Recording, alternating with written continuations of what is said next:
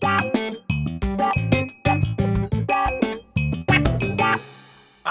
Analytischer Kaffeeplausch. Hallo und herzlich willkommen zum Analytischen Kaffeeplausch. Das ist ein Podcast mit mir, einem Sprachwissenschaftler und Rebecca, der Philosophin. Hallo.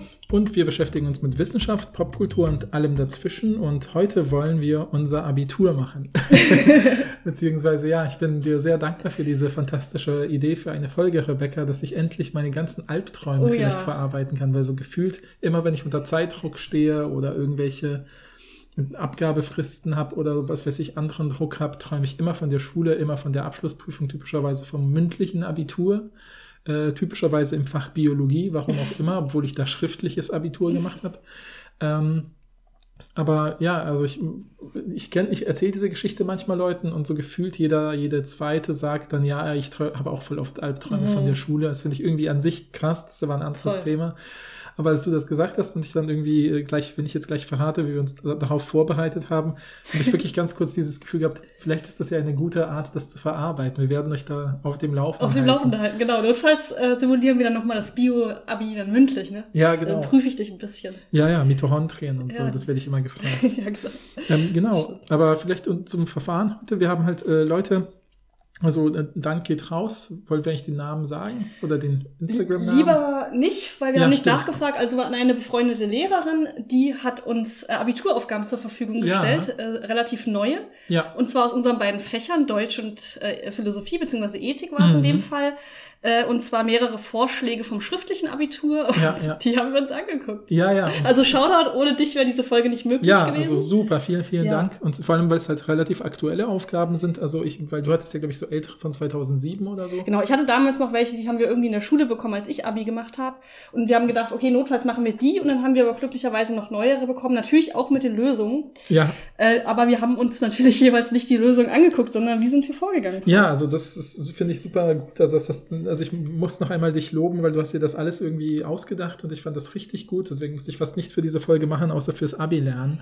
Und Sehr gut lernen. Wir haben ja nicht ich habe gelernt. nicht gelernt. Genau, nicht jetzt verraten mich ja gleich. Ne? Aber genau, der Punkt ist eben, ne, wir haben ja die Aufgaben zugeschickt bekommen, haben dann eben tatsächlich, wie es in Wirklichkeit ja auch ist, äh, und also äh, welche rausgepickt, sodass ich äh, dr- drei für Rebecca ausgesucht habe. Rebecca hat drei für mich ausgesucht und dann äh, haben wir uns die jeweils angeschaut und dann äh, eine davon ausgesucht und dann, nachdem wir eine ausgesucht haben, haben wir ungefähr eine halbe Stunde Zeit gehabt, um uns Notizen zu machen. Das heißt, eine halbe Stunde. Ich habe mir wirklich meinen Timer gestellt. Ich war so gestresst die ganze Zeit. Ja, wir haben ja. wirklich 30 Minuten. Also ich Also wir können gleich über unsere Erfahrungen damit reden, aber ich war sehr gestresst. die Ja, ganze ja, Zeit. ja, ja. Also ich weiß nicht, ob du das bei mir mitverfolgt hast, aber ich hab ja, ich war ja relativ schnell fertig. Ja, ich war auch überrascht. aber es war, ich musste halt immer, ich, bei mir ist es nämlich so, ich, ich habe ich hab mir alle Aufgaben durchgelesen, habe dann ge gedacht, ich habe mir die erste durchgelesen, äh, die ich, also die ich gesehen habe, habe gedacht, hm, könnte ich mir vorstellen, was du zu machen, aber ich guck mal, was die anderen Sachen bieten. Habe ich mir die zweite, dritte angeschaut, dachte, nö, die erste ist die beste, bin ich zurück zur ersten Hm. und habe dann sozusagen, da hatte ich dann auch schon währenddessen äh, schon so ein paar Ideen und dann habe ich die mir so ein bisschen notiert.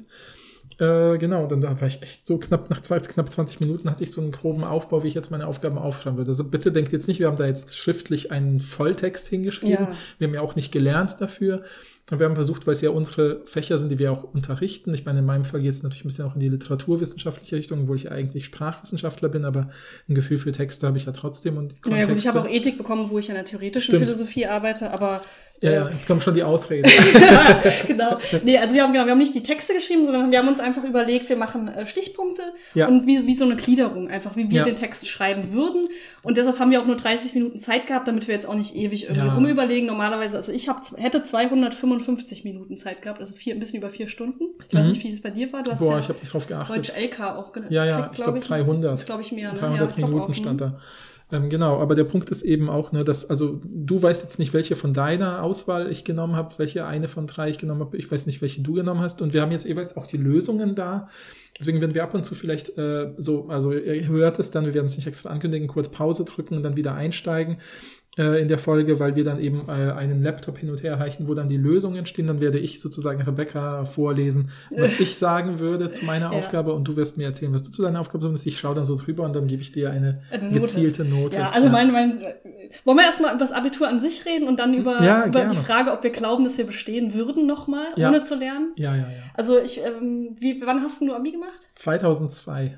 Okay, ja. Also da gab es auch noch nicht Zentralabitur. Ich war so, glaube ich, der vorletzte oder so Jahrgang, wo das noch ohne Zentralabitur war. Mhm. Äh, bin, ich- bin ich mir si relativ sicher. Ähm, also ich weiß schon, dass es da so ein Thema war und dass alle drüber geredet haben, so, ah, wir haben ja voll Glück, dass wir nicht Zentralabitur machen müssen und so. Mhm. Äh, ähm, und ähm, es war aber trotzdem sozusagen, weiß ich noch, das haben unsere Lehrer dann immer betont, so ja nicht, dass sie denken, dass ihr Abitur irgendwie weniger wert ist. Ihre Arbeiten werden auch von anderen Lehrern, von an Ja. Le LehrerInnen von anderen Schulen gelesen äh, und so. Ähm, genau, und äh, ich habe das eben, ich hatte die Leistungsfächer Englisch und Biologie, da habe ich schriftlich geschrieben, dann habe ich noch in, boah, Mathe wahrscheinlich, ne? Nee, Mathe musste ich nicht, weil ich ja schon eine Naturwissenschaft hatte. Äh, Biologie, da musste ich doch noch gar kein Mathe machen dann. Also ich hatte natürlich in Mathe auch irgendwie bis zum Schluss Ja, ja, und so, klar. aber denkst, Ah, okay. was habe ich denn noch gehabt? Das ist mir schon fast so peinlich, dass ich es vergessen habe. Und hatte ich doch Mathe? Vielleicht hatte ich doch Mathe? Ich weiß es nicht mehr genau. Also ich hatte auf jeden Fall mündlich Geschichte, das weiß ich noch. Mhm. Aber ich weiß nicht, was ich als drittes Fach hatte, ehrlich gesagt. Okay, das ist okay. Also du hast vier Fächer. Äh, Ja, ja, ich hattet habe ihr. genau zwei Leistungs in den zwei Leistungsfächern auf jeden Fall, dann mündlich in irgendeinem Fach, was sich so ein bisschen daraus ergeben hat, was man in den anderen Mhm. drei gemacht hat, dass es so ein bisschen auf alle Felder verteilt ist und das dritte war dann irgendwas, ist mir jetzt echt unangenehm, Nee, aber ich habe echt vergessen. Ich meine ganz ehrlich, es ist 2002. Also Ja, ja. ich kann mich schon kaum oh noch Gott, ich habe vor 20 Jahren Abi gemacht. Ja, das und jetzt krass. ist ja bald wieder Abi, ne? Genau, das ist auch ein bisschen der Grund, warum Ja. wir diese Folge, äh, nicht der Grund, aber es war ein bisschen der Aufhänger, warum Ja, wir diese ja, Folge ja. machen. Aber ich bin ganz ehrlich, wenn ihr euch jetzt erhofft, Tipps von uns zu bekommen, oder wenn ihr euch so denkt, geil, ich mache auch Philosophie, Abi, gucken wir mal, was Rebecca da so macht. Ich glaube nicht, dass ich euch hier irgendwie weiterhelfen kann. Vielleicht können wir am Ende drüber nachdenken, ob wir Tipps geben können, Mhm. so über mh, strukturelle Sachen möglicherweise oder wie man so lernt, keine Ahnung. Ja, ja, ja. Aber ich, äh, es ist auch ein bisschen eher witzig gemeint, diese Ja, Folge. auf jeden Fall. Genau, ich habe 2011 Abi gemacht. Ich weiß noch, dass ich fünf Fächer hatte. Mhm. Wir mussten drei schriftlich und zwei mündlich. Mhm, mhm. Oder eins mündlich und eine Präsentation. Das ging auch, Mhm. aber das habe ich nicht gemacht. Mhm. Ich hatte, meine Leistungskurse waren Deutsch und Englisch. Das habe ich schriftlich gemacht. Das musste man schriftlich. War bei dir auch so, ne? Leistungskurse muss man schriftlich, ne? Ja, ja, ja. Und dann habe ich noch Mathe schriftlich gemacht. Ich dachte, dass ich das musste. Ich dachte, ich musste in Mathe. Ja, ich glaube schon, dass Mathe Pflicht war ab, nach, Ja, bei. Zentralabitur. Ja, Ja, ja. okay. Und es kommt ja auch immer auf die Bundesländer an und so. ne? Ja, ist ja klar, auch eigentlich klar. auch völlig egal. Also Deutsch, Englisch, Mathe hatte ich äh, schriftlich und Geschichte und Religion hatte ich mündlich. Mhm, mhm. Genau. Ach, Ja. die Laberfächer. Die Laber. nee, entschuldige, Geschichte fand ich mega anstrengend. Da muss man ja, Ja, ja. richtig viel so Daten wissen und so. Ja, ja, ja. Äh, Religion. Ich weiß auch noch, ich habe meiner Lehrerin echt den ganzen, äh, sozusagen, ich habe im Prinzip die ganze Geschichte von der Weimarer Republik bis zum Nationalsozialismus äh, äh, nacherzählt. Ich Mhm. wusste das auch einfach.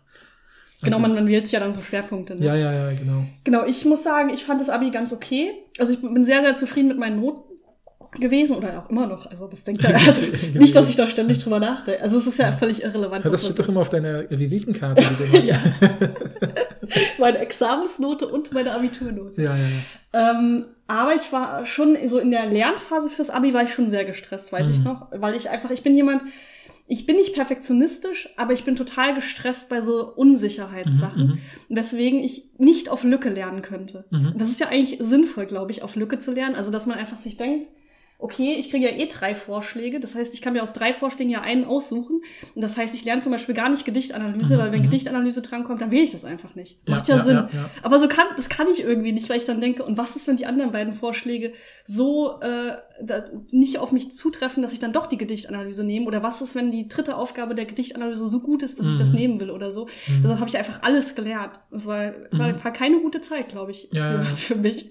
Ich würde das nicht empfehlen. Ich glaube, man Mhm. sollte Strat ich will keine Tipps geben. Ich weiß nicht, was man strategischerweise machen Man sollte, ein aber gucken, was man muss ein bisschen auch auf seine psychische Gesundheit Genau. achten nebenbei. Was Fall. man selber für ein Typ ist, ne? Und was man, ja. Also ich weiß noch, ich habe zum Beispiel, ich hatte ähm, irgendwie war Biologie damals mal so mein Kernleistungskurs, oder der, der, den ich sozusagen am meisten mit Leidenschaft verfolgt habe. Und ich wollte unbedingt eine gute Note schreiben, aber ich war in Biologie immer so zwischen 1 und 2, also nur zwischen also 12 und 13 Punkten habe ich mich so bewegt. Mhm, Was ja sehr gut ist. ne? Ja, klar, klar. Aber ich habe gedacht, komm, fürs Abi haust du jetzt irgendwie rein und versuchst 13 Punkte zu holen. Dann habe ich echt für, äh, für Biologie-Abi zwei Wochen früher angefangen zu lernen als für alles andere. Und es hat mich aber verrückt gemacht. Das hat mich Mhm. so aus meinem typischen Lernrhythmus rausgebracht, dass ich dann wieder halt nur zwölf Punkte bekommen habe. Und ich war richtig, und ich habe auch schon beim Schreiben gemerkt, so, oh nein, ey, ich bin schon wieder so krampfig und so. Da habe ich mich zu sehr reingedacht und so. Aber was cool war, war mein Englisch-Abitur.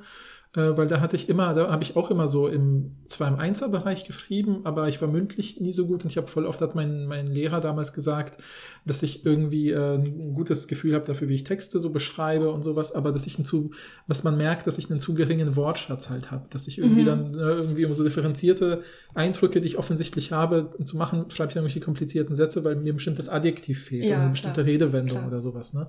Oder eine bestimmte Phrase oder so. Ähm, und dann habe ich irgendwie, dann habe ich ihn wirklich ernsthaft gefragt, so, ja, können Sie mir Tipps geben, was kann ich machen oder so. Und dann meinte er so, irgendwas auf Englisch lesen oder hören, was so alltagssprachlicher ist. Und Ja. dann immer, wenn Sie was nicht verstehen, einfach gucken, was das bedeutet, irgendwie im Wörterbuch, weil damals konnte man es nicht so schnell im Internet machen oder so. Und ich hatte zumindest kein Internet als Schüler, äh, noch nicht. Und ähm, was ich dann gemacht habe, ist, ich habe ganz viele Lieder, also so Pop-Songs von verschiedenen Bands, also zum Beispiel sich R.E.M. oder so. Ja? Mhm. Also habe ich mir einfach angehört, die ich mochte, habe mir die Texte durchgelesen, habe sie übersetzt gut, ja. für mich und so. Und habe dann wirklich, ich habe wirklich so drei, quasi so drei Zitate aus Liedern von R.E.M. in meiner Abiturklausur eingebaut, aber nicht, weil ich dachte, ich bin cool und baue die Zitate, sondern weil es so gepasst hat, so vom, Geil, ja. vom, vom, von dem, was in diesen Zitaten beschrieben wird, da musste ich nur ein paar Wörter austauschen, aber ich wusste, ah cool, diese äh, Redewendung gibt es. Und das war cool. Ich habe nämlich 15 Punkte bekommen. Mein Lehrer war völlig begeistert und meinte so, ja toll, Sie, wie Sie Ihren Wortschatz erweitert haben. Ich war richtig überrascht über diese Mhm. Wendungen und so. Äh, und äh, der hat mich dann richtig gelobt und hat auch nochmal eben gesagt, so ja, also auch die Lehrerin von der und der Schule, die das zweite Korrektur gelesen hat, war auch total begeistert. Und das war ein cooles Erlebnis, weil ich halt für mich eben nicht nur wegen der Note, sondern weil ich Tipps bekommen habe, sie umsetzen Mhm. konnte und sie haben mir was gebracht halt. Und Das ist fand ich richtig richtig gut. Ist auch ein guter Tipp. Also das sage ich auch heute zum Beispiel meinen Studierenden, wenn die die Texte auf Englisch lesen müssen Mhm. in Seminaren, in der Philosophie, sage ich auch, ey, das, was mir persönlich am meisten weitergeholfen hat, so Texte auf Englisch zu lesen, ist wirklich irgendwie zum Beispiel Netflix nur noch auf Englisch zu kon Mhm. konsumieren mit englischen Untertiteln. Ja. Mag es mal merkwürdig erscheinen, wenn man sich denkt, was bringen mir diese Begriffe, wenn ich einen philosophischen Text lese? Aber wenn man ganz ehrlich ist, die meisten wissenschaftlichen Texte bestehen ja zu einem großen Prozentzahl, äh, Prozentanteil äh, Anteil aus normalen, also Ja. alltagssprachlichen Wörtern. Und Ja. die Fachbegriffe, die sind in der Regel eh die gleichen auf Deutsch und Genau. auf Englisch. Und dann bringt es dir auch nichts. Ja, ja, wollte ich auch sagen. Also die Fachbegriffe sind ja das geringste Problem, weil Ja. die sind oft, warum sind es Fachbegriffe? Weil sie eng definiert sind, deswegen kennst du sie wahrscheinlich nicht, also guckst du die Definition nach Und und, in dann der weißt es. Regel werden sie auch in dem Text selber definieren, wenn es ein guter genau. Text ist. So. Ja, ja, ja, genau. Das, ja. hat, das hilft total weiter und das kann Ja. man, glaube ich, wirklich als guten Tipp geben. Ja, in ja, in ja, wahrscheinlich allen Sprachen, wenn man Mhm. die im Abi macht oder halt, wenn man die sich überhaupt in Sprachen Ja. bilden will. ja, ja. Ja, genau. Wir haben jetzt also geguckt, schaffen wir nochmal das Abitur in unseren Fächern? Ich muss sagen, mh, ich, also ich habe ja nicht Philosophie oder Ethik im Abi gehabt, weil Mhm. das gab es einfach bei unserer Schule nicht. Ich Ja, konnte ja. das nicht wählen. Ja. Ich habe ja Religion gemacht, was äh, habe ich glaube ich schon ein paar Mal erzählt. Ich hatte so einen Lehrer, der auch viel Philosophie gemacht hat.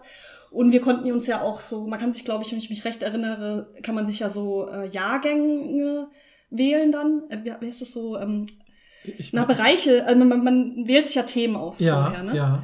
Gerade wenn man mündlich macht, sagt man ja, ich möchte gerne äh, erstes Halbjahr zwölf machen oder so. Mhm, das mhm. meine ich mit Jahrgang. Ich weiß so. gibt's so, wie heißt es, ich weiß nicht mehr genau, wie Ja, das heißt. ja. Das war bei uns anders, es ja noch Es heißt auch anders. Ich Abitur komme jetzt nicht drauf. Man sucht sich ja auf jeden Fall die Themenschwerpunkte vorher Mhm. aus und ich habe mir auch Ethik ausgesucht, glaube ich, wenn ich mich recht erinnere. Aber ich hatte nie Ethikunterricht, deshalb dachte ich vorher so, hm, keine Ahnung, ob ich das kann. Klar habe ich Philosophie studiert, ich habe viel Ethik gemacht im Studium Moralphilosophie. Aber es kommt ja immer darauf an, welche, ähm, welche Theorien die voraussetzen, die man weiß. Deshalb Ja, war ich so, hm, ist es Hit or Miss, wenn meine so Traumthemen drankommen. Das wäre sowas wie irgendwas mit Gedankenexperimenten, irgendwas mit angewandter Ethik, also Abtreibung oder so, Sterbehilfe. Mhm. Oder sowas wie Willensfreiheit wäre gut. Vielleicht personale Identität, weiß aber nicht, ob das überhaupt im Lehrplan steht, wahrscheinlich nicht. Aber das wären so meine Top-Themen gewesen, kam natürlich nicht dran. Ja, Aber ist wahrscheinlich auch witziger, weil dann muss ich jetzt hier irgendwie was rumschwafeln, weil Ja, das wird passieren ja, ja, jetzt. Es tut mir sehr leid. Ich weiß nicht, ob ich bestehe. bin auch gespannt. Ähm, aber ich kann äh, vielleicht für alle, die nicht wissen, wie so eine Abi-Klausur aussieht. Ich glaube, in den sprachbasierten Fächern ist es meistens ähnlich aufgebaut, dass man, äh, also ne, man kriegt, bekommt drei Vorschläge, davon sucht man sich einen aus Mhm. und jeder Vorschlag besteht in der Regel aus drei Aufgaben. Mhm. Manchmal auch aus zwei, aber in der Regel aus drei. Ne? Erste Aufgabe ist immer irgendeine Art von Zusammenfassung. Man Mhm. bekommt dann irgendwie einen Text in die Abi-Prüfung, den man nicht kennt, so ein- oder einen Textausschnitt, manchmal auch so eine Karikatur oder so. Also es ist Mhm. ein weiter Textbegriff. Und den muss man irgendwie zusammenfassen, diesen Text. Das ist immer die erste Aufgabe. Ja, Wenig problematisch in der Regel, denke ich mir, weil muss man sich ja nicht vorbereitet haben. Ist immer gut für Leute, die, äh, die, sie nicht gelernt haben, denke ich. naja, ich finde, also ich finde, einen Text gut zusammenfassen ist auch eine Kunst. Also es Voll. gibt schon also so in Ja. der, im Spitzenlevel des Zusammenfassens gibt es schon finde ich, Unterschiede. Nee, auf jeden Fall. Ja. Aber ich meine, das ist ja nichts, worauf man sich krass Mhm. vorbereiten kann, außer natürlich, dass man weiß, wie so eine Inhaltsangabe aufgebaut ist. Das Ja. ist ja auch eine Textsorte. Mhm. Und das muss man schon wissen, natürlich. Äh, aber ich dachte halt, das ist wenig problematisch, wenn man nicht vorbereitet ist. Ja, ja, ja. Äh, zweite Aufgabe ist ja immer irgendwie das, äh, was in der ersten Aufgabe vorkam, irgendwie in Bezug setzen zu etwas, was man im Unterricht gelernt hat, irgendeine Theorie aus dem Unterricht. Das ist natürlich das, was ich, wo ich dachte, das wird am äh, trickiesten. Da muss ich, da gucke ich vor allen Dingen drauf bei der Auswahl Ja. der Vorschläge, weil Ja. wenn das irgendwas ist, was ich nicht kenne, was hier auch der Fall war, macht es keinen Sinn. Klar. Und dritte Aufgabe ist immer irgendwie sowas wie nehmen Sie Stellung, erörtern Sie irgendwas Mhm. oder eine, manchmal auch eine kreative Aufgabe, so schreiben Sie einen Brief oder so. Ja, das ist ja. Das, der Aufbau, war bei dir auch so, oder? Ja. ja. Okay. Ja. Gut. Ja, äh, dann kann ich einfach kurz meine drei Vorschläge äh, erklären, die ich hatte und dann was ich, also ich sag nur das Oberthema Ja, ne? ja, und dann was ja. ich mir ausgesucht habe. Also Okay. ich hatte der erste Vorschlag war Würde von Mensch und Tier. Mhm. Erstmal cool. War hatte auch eine sehr coole dritte Aufgabe, nämlich dass man überlegen soll. Im Grundgesetz steht ja was zur Menschenwürde und die Aufgabe war zu überlegen, ob man das nicht auf Tiere ausweiten sollte, das Mhm. Würdekonzept. Und da musste man halt vorher natürlich was über Würde schreiben und so und dann ein bisschen gucken, kann man das nicht auf Tiere anwenden. Mhm, mhm. Fand ich eine super coole Aufgabe. Ähm, zweite Aufgabe war äh, Kant, äh, das Würdekonzept von Kant. Das Mhm, musste mhm. man halt wissen. Mhm. Da war ich halt so, mh, okay, da kann ich ein bisschen was zu sagen, so, ne? Kategorischer Imperativ gibt's ja diese Variante mit der Würde, das wusste ich, aber mehr auch nicht. Und dann dachte ich halt, okay, da muss ich halt ein bisschen rumschwafeln, wenn ich das wähle. Mhm, mhm, Weil mhm. klar weiß ich ein bisschen was über Kant, ich weiß ein bisschen was über das Würdekonzept, Ja, ja. aber halt, wenn ich ganz ehrlich bin, weiß ich eine Sache sicher und das war's. Ja. Und dann war ja. ich so, mh, nicht so gut. Zweite, zweiter Vorschlag war Verrat, Recht und Moral. Da ging es um Snowden, also WhistleblowerInnen. Mhm. Da sollte man überlegen, ob das eigentlich auch moralisch in Ordnung war. Mhm. Man sollte es so einschätzen unter utilitaristischen und deontologischen Gesichtspunkten. Mega interessant. Aber die zweite Aufgabe bezieht sich auf zwei TheoretikerInnen, die ich noch nie in meinem Leben gehört habe, nämlich Kelsen und Radbruch oder so. Weiß nicht, wer die sind. Mhm, Deshalb mhm. konnte ich das auf jeden Fall nicht wählen. Mhm. Falls das coole Theorien sind, schreibt uns gerne, dann können wir da mal reingucken. Aber ich weiß nicht, was das Mhm, ist. Ich habe mhm. es noch nie gehört. Deshalb habe ich mich für die dritte Aufgabe entschieden: moderne Hirnforschung und Recht. Mhm.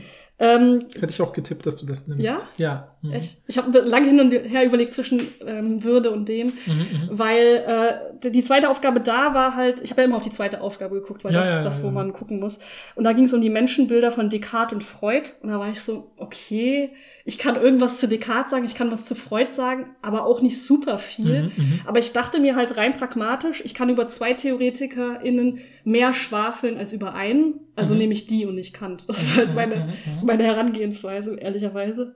Ja, tut mir sehr leid, ist ein bisschen pragmatisch gewesen, aber diesen Vorschlag habe ich mir jetzt ausgesucht. Ich kann ganz kurz die Aufgaben dazu vorlesen. Ja, Die gerne. habe ich mir abfotografiert, weil äh, ich habe den Vorschlag jetzt nicht ausgedruckt. Ich habe mir einfach Notizen gemacht und du hast ja den Vorschlag äh, vorliegen, damit du auf die Lösung gucken Ja, kannst. genau. Also die Aufgaben sind, fassen Sie den vorliegenden Text in eigenen Worten zusammen und der vorliegende Text ist so ein ähm, Text vom Deutschen Ethikrat über neurobildgebenden Verfahren. Mhm. Darum geht's ja eigentlich. Mhm. Also es sind einfach so Hirnscanner und da sollte, den Text sollte man einfach zusammenfassen. Dann zweite Aufgabe, setzen Sie die Annahme der Hirnforschung, das Gehirn, Zitat, sei die Grundlage unseres Denkens und die Ursache unserer Handlungen, das steht eben in diesem Text äh, unter eins, in Beziehung zu den Ihnen bekannten Menschenbildern von Descartes und Freud. Und die dritte Aufgabe war, dis diskutieren Sie mögliche Risiken und Chancen neurobildgebender Verfahren mit Blick auf die Straftheorie und berücksichtigen Sie dabei das im Material dargestellte Menschenbild der Hirnforschung. Mhm. Ja, genau, das ist meine Aufgabe.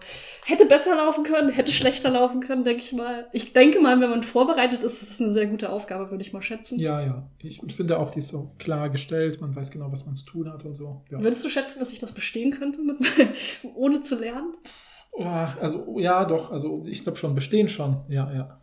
Okay. Also ist, ich habe halt schon bei den, bei den Lösungen gesehen, dass natürlich auch super krasse Formalien eine Rolle spielen. Ne? Also Ah, so, so ja. Sachen, wo man natürlich irgendwie sowas haben muss wie, na, also, also als Beispiel, in einer Einleitung sollen Autor, Titel, Text. Entschuldigung, das habe ich hier gemacht. Ich habe mir sogar den einen Satz aufgeschrieben, damit ich wenigstens dafür einen Pluspunkt bekomme. Und jetzt Okay. spoilerst du das hier einfach. Okay. Das war meine Hoffnung. Ich glaube dir doch, dass du es hast. Ich habe es auch aufgeschrieben. Ich kann es Ja, könnte es ja. dir zeigen, du kannst es sicherlich nicht lesen. ja, ja, ja, ja, ja. Ich glaube dir aber. Ich glaube dir Ja. das. Also ist dir auch sofort darauf gedeutet. Und Ja, so. ja. Hier. Ja, ja. Also ich kann bestätigen, dass äh, Kandidatin Rebecca hier nicht äh, einen Betrugsversuch. Ja, Vorgelesen. weil da dachte ich auch, ähm, ich weiß auch nicht, wird sowas wie Stil und Fehler auch mit reingezogen eigentlich oder ist das nur bei Sprachen der Fall?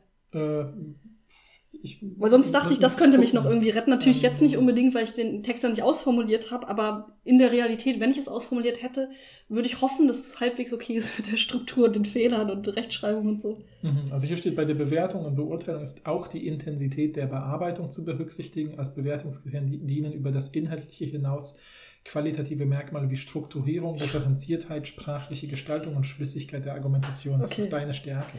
Ja, genau. Aber natürlich habe ich mir nur Stichpunkte geschrieben. Ne? Mhm, mhm. Okay, soll ich mal äh, überlegen? Also so ein bisschen. Übrigens gibt's, äh, fand ich auch ganz interessant, äh, die Bewertung. Guckt man sich ja auch immer an, wie viele Punkte kriegt man Mhm, pro mhm. Aufgabe. Und das ist hier eigentlich ganz gut verteilt. Erste Aufgabe kriegt man 30, zweite Mhm. 40 und letzte wieder 30. Das heißt, es ist ungefähr gleich aufgeteilt, was ich ganz gut finde. Weil oft ist ja die zweite Aufgabe so viel mehr, also dachte ich zumindest, als die anderen. Und das ist Mhm. natürlich immer blöd, wenn man nicht gelernt hat. Ja, ja, ja. Und so dachte ich, kann ich mir beim Rest was aussuchen. Ja, also ich finde, bevor du jetzt Aufgabe 1 die Lösung Mhm. sagst, kannst du die nochmal kurz sagen, weil damit alle dabei sind mental. Genau, man soll einfach diesen Text, den man vorliegen hat, zusammenfassen. Mhm. Ja, Genau. das wird sich ja quasi dann, was im Text vorkommt, klärt sich ja in dem Ja, Sinn, dass du es ja, jetzt ja, genau. zusammenfasst. Also ich habe, wie gesagt, ich habe ja keinen Text geschrieben. Ich habe mir nur den allerersten Satz aufgeschrieben, weil ich dachte, vielleicht kriege ich Pluspunkte, wenn ich einen Einleitungssatz habe. Und dann habe ich mir einfach so Notizen aufgeschrieben von Sachen, die ich. Okay. Und äh, dann war meine zweite Frage. Ich war so gestresst, ne? 30 Minuten für drei Aufgaben. Ich hatte nur 10 Minuten pro Aufgabe. Ich war wirklich sehr gestresst. Ich hoffe, ich kann alles auch lesen. Mhm, mhm. Das ist ja immer ein Problem bei mir. Ähm, mein, was ich mir dann direkt, mich dann direkt gefragt habe, war, der, man spricht ja immer von diesen Operatoren, ne? das sind Mhm, ja diese ähm, Verben, mit denen die Aufgaben gestellt sind. Und normalerweise kriegt man im Abi ja so eine Liste, ne? Mhm. was die bedeuten. Hatten wir natürlich jetzt nicht. Äh, und bei die Aufgabe war, fassen sie zusammen, ne? Und da war ich mir jetzt, ich muss, müsste sonst noch mal kurz nachgucken. Ähm, auf jeden Fall war ich mir nicht sicher, ob das jetzt das gleiche ist wie eine Inhaltsangabe, Mhm. weil dieser Text, den ich vorliegen hatte, das war ja so ein Bericht vom Ethikrat. Da waren halt super viele direkte Zitate drinne. Mhm. Und ich war mir nicht sicher, ob ich dann indirekte Zitate benutzen darf oder nicht, weil ich glaube, in der Inhaltsangabe soll man das nicht machen, oder? Wenn ich Mhm. mich recht erinnere. Und ich war mir auch nicht sicher wegen der Länge, weil es gibt da ja auch mal so Regeln, wie es darf nicht länger als ein Drittel des Gesamttexts sein oder irgend so ein Quatsch. Ich weiß nicht, ob das überhaupt stimmt, aber es ist Mhm. in meiner, meiner Erinnerung von meinem Abi so. Ne? Bitte nehmt hier überhaupt keine Tipps für irgendwas ab. Mhm. Aber ich habe da jetzt nicht drauf geachtet. Ich Ja, wollte nur sagen, normalerweise würde ich bei den Operatoren gucken. Falls das jetzt nicht der Fall ist, tut's mir sehr leid. Mhm. Kannst du aber abziehen. So, also der erste Satz, den ich mir aufgeschrieben habe, ist im Infobrief deutsche, also ne, in Anführungsstrichen deutscher Ethikrat Neurobildgeben, Neurobildgebung und das Bild des Menschen nimmt der Deutsche Ethikrat im Februar 2013 Stellung zum Verfahren der Neurobildgebung und seinen ethischen Implikationen. Das ist mein erster Satz. Nicht schlecht, ja. Das ist schon paar, Also Infobrief ist, äh, ist halt der, die Textsorte. Das wird Mhm. auch in dem Text erklärt, was das ist. Ich wusste Mhm, auch nicht, was mhm. das ist. Das ist einfach eine Zusammenfassung der Diskussion vom Ethikrat Mhm, sozusagen. mhm. Genau, und dann habe ich mir einfach ein paar Stichpunkte gemacht. Soll ich das einfach vorlesen oder wie? Ich habe einfach Ja. gesagt, was ich so, was ich so, was ich wichtig ja. fand in diesem Text, was ich wahrscheinlich erwähnen würde. Ja, Ähm, also, da habe ich. mach dann so Häkchen, wenn du Genau, das, richtigen das war mein. Einleitungssatz. Ich hoffe, dafür kriege ich schon Pluspunkte. Ja. Vom neurobildgebenden, äh, oh, jetzt kann ich schon wieder meine Schrift nicht lesen. Das muss ich mal ganz kurz, tut mir total leid. Ähm, also von neurobildgebenden Verfahren wie den Hirnscanner werden Rückschlüsse auf Persönlichkeitsstrukturen und Dispositionen der Menschen, äh, des Menschen erhofft. Ne? Also das ist einfach, das war meine Definition, was sind einfach neurobildgebende Erfahrungen. Wieso ist das überhaupt interessant? Naja, es wird irgendwie über Persönlichkeit und Disposition was vom Menschen irgendwie was abgeleitet oder Mhm, so. mhm. Äh, und es gibt das Potenzial, das in Gerichtsprozessen einzusetzen. Und jetzt werden verschiedene Positionen des Ethikrats vorgestellt. Mhm, mhm, Wir haben einmal die Vorsitzende WOPA oder WUPA oder so. mhm. Die macht darauf aufmerksam, dass es eben das Potenzial gibt, von diesem neurobildgebenden Verfahren etwas über das Menschenbild zu lernen, Mhm. indem man das Gehirn versteht. Mhm. Das ist sowohl wissenschaftlich interessant, weil man äh, Erklärung des menschlichen Verhaltens davon ableiten kann, als auch philosophisch äh, interessant, weil man etwas über Willensfreiheit möglicherweise lernen kann. Dann ähm, wird hier etwas über die Position von einem Psychiater gesagt, nämlich Fuchs. Der ähm, findet das Ganze ein bisschen kritisch und sagt, ich mache das jetzt übrigens so ein bisschen umgangssprachlich, ich würde das dann anders schreiben, Ja, ja. aber ich habe mir jetzt einfach so ein paar Nee, nee, Notizen klar, einfach ist gemacht. besser für den Podcast. Ja, einfach. genau. Also der kritisiert, dass das Gehirn zu stark einzeln dargestellt wird, also dass es zu stark als Einzelorgan fokussiert wird, Mhm. während man es eigentlich holistisch betrachten sollte. Ich war auch sehr stolz darauf, dass mir holistisch dann eingefallen ist. Das steht nicht im Text drin. Ich dachte, Mhm. vielleicht kriege ich Pluspunkte, wenn ich holistisch sage. Man Ja. weiß es nicht. Ich dachte so, weil ich Konzepte zusammenfasse. Also sowas wie, dass man halt nicht nur den Menschen einzeln betrachtet und, und ein einzelnes Organ, sondern auch die Interaktion mit der Umwelt. Mhm, mhm. Dann wird ein Professor für Strafrecht, Merkel, äh, die Position von ihm dargestellt. Der sieht Potenziale für Gerichtsprozesse, äh, analog zum Lügendetektor. Äh, sieht das Ganze aber kritisch als Präventionsmaßnahme, wenn man zum Beispiel von Dispositionen im Gehirn auf zum Beispiel Kriminal, Mhm. Kriminalität Rückschlüsse zieht. Ähm, und es soll kein Ersatz für, die, für eine Psychotherapie sein. Also Mhm, nur wenn man mhm. irgendwas im Gehirn irgendwie erkennen kann und erkennen kann, ah, da äh, ist irgendwas im Gehirn, was möglicherweise zu einer psychologischen ähm, Pathologie führt, heißt es nicht, dass das irgendwie reicht, sondern man braucht trotzdem noch eine Psychotherapie.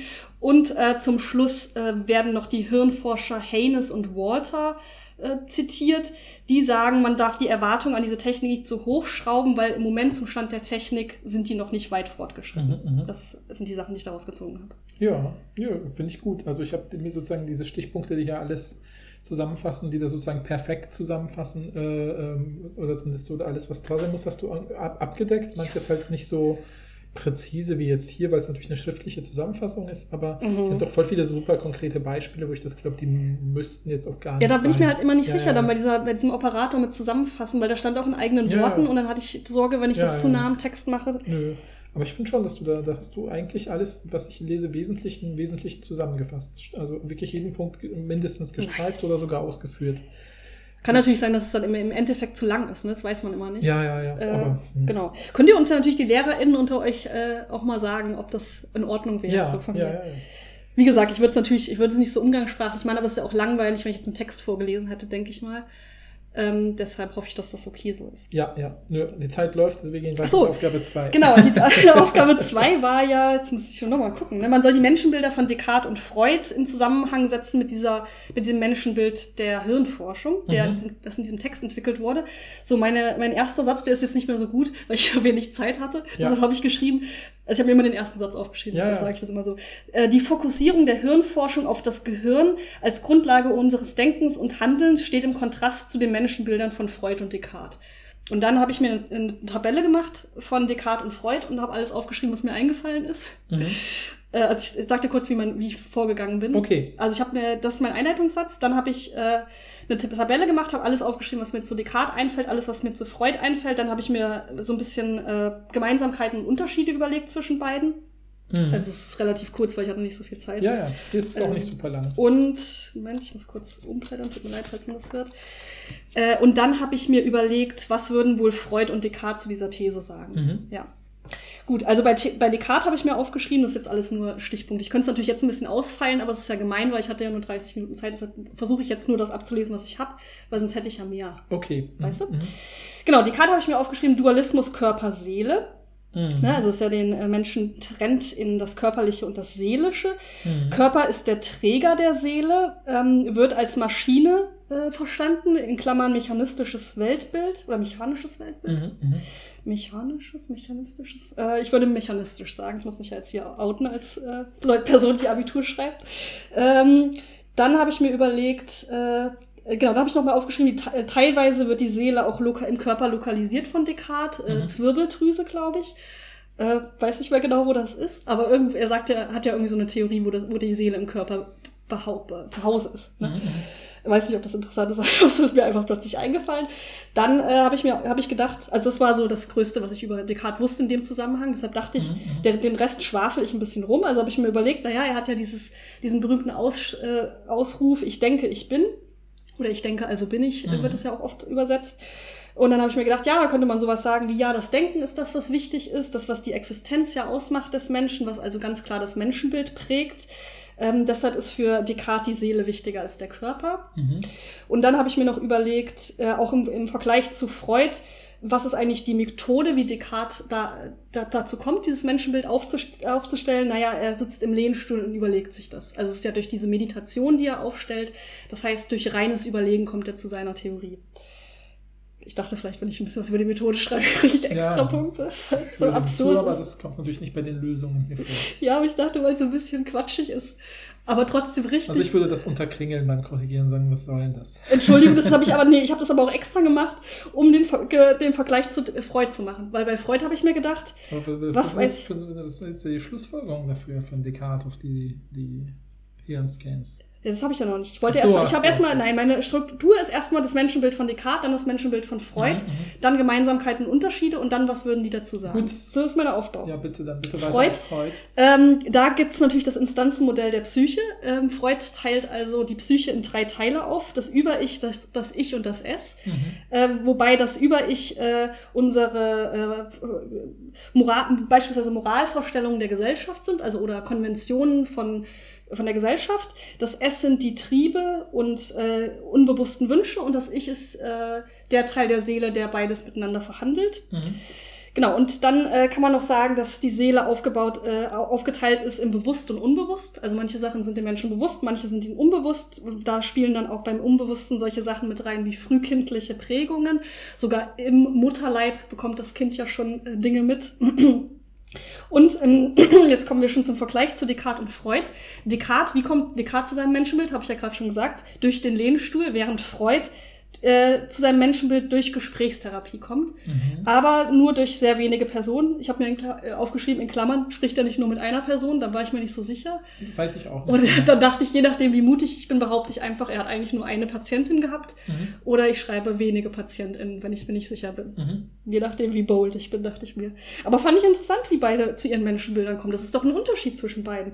Der eine sitzt im Lehnstuhl, der andere fragt Menschen. Das ist doch interessant. Ja, kommt bei den Lösungen jetzt nicht vor. Aber schreibt uns bitte, ob ihr das auch interessant findet. Dann dachte ich, ähm, versuche ich mal ein bisschen so ein bisschen äh, über abstrakter so auch zu versuchen, so Gemeinsamkeiten herzustellen, so ein bisschen auch schwafeln. Da dachte ich mir, ah, beide gehen ja von Dualismen aus. Mhm. Äh, Descartes äh, Körper, Seele, Freud bewusst und unbewusst. Das ist ja eigentlich eine Gemeinsamkeit, dachte ich mir. Genau, und ich dachte, das hört sich einfach gut an, wenn ich sage, dass beide von Dualismen ausgehen. Mhm. Du musst ja auch ein bisschen so die Leute ein bisschen beeindrucken mit, mit den eigenen Begriffen. Ich Ja, wusste überhaupt nicht. Nebelkerzen zu werfen, sondern mir, worauf es hinausläuft. Entschuldigung, dass ich hier die ganze Zeit schwafeln muss. Ich habe wenig Informationen. Ich muss hier ein bisschen schwafeln. Ja. So, jetzt dann habe ich mir aufgeschrieben, die These der Hirnforschung ist ja, dass das Gehirn die Grundlage unseres Denkens und die Ursache unserer Handlung ist. Mhm. Und dann habe ich mir überlegt, was würden die beiden, beiden dazu sagen? Ich Ich dachte, du sagst die Boys. die Boys dazu sagen. Naja, ich würde, ja, ich übernehme Boys. Das finde ich ganz gut. Ja. Ich würde sagen, Freud würde Nein dazu sagen, weil er sagen würde, dass so viel unbewusst abläuft und frühkindlich, sogar im Mutterleib, äh, dass es nicht die Grundlage, sondern wenn überhaupt, spielt sich im Gehirn vieles ab, was wichtig ist. Ähm, aber es ist nicht ähm, das, was alles erklären kann, sozusagen. Und trotzdem glaube ich, meine Stimme ist schon richtig weg. Tut mir leid.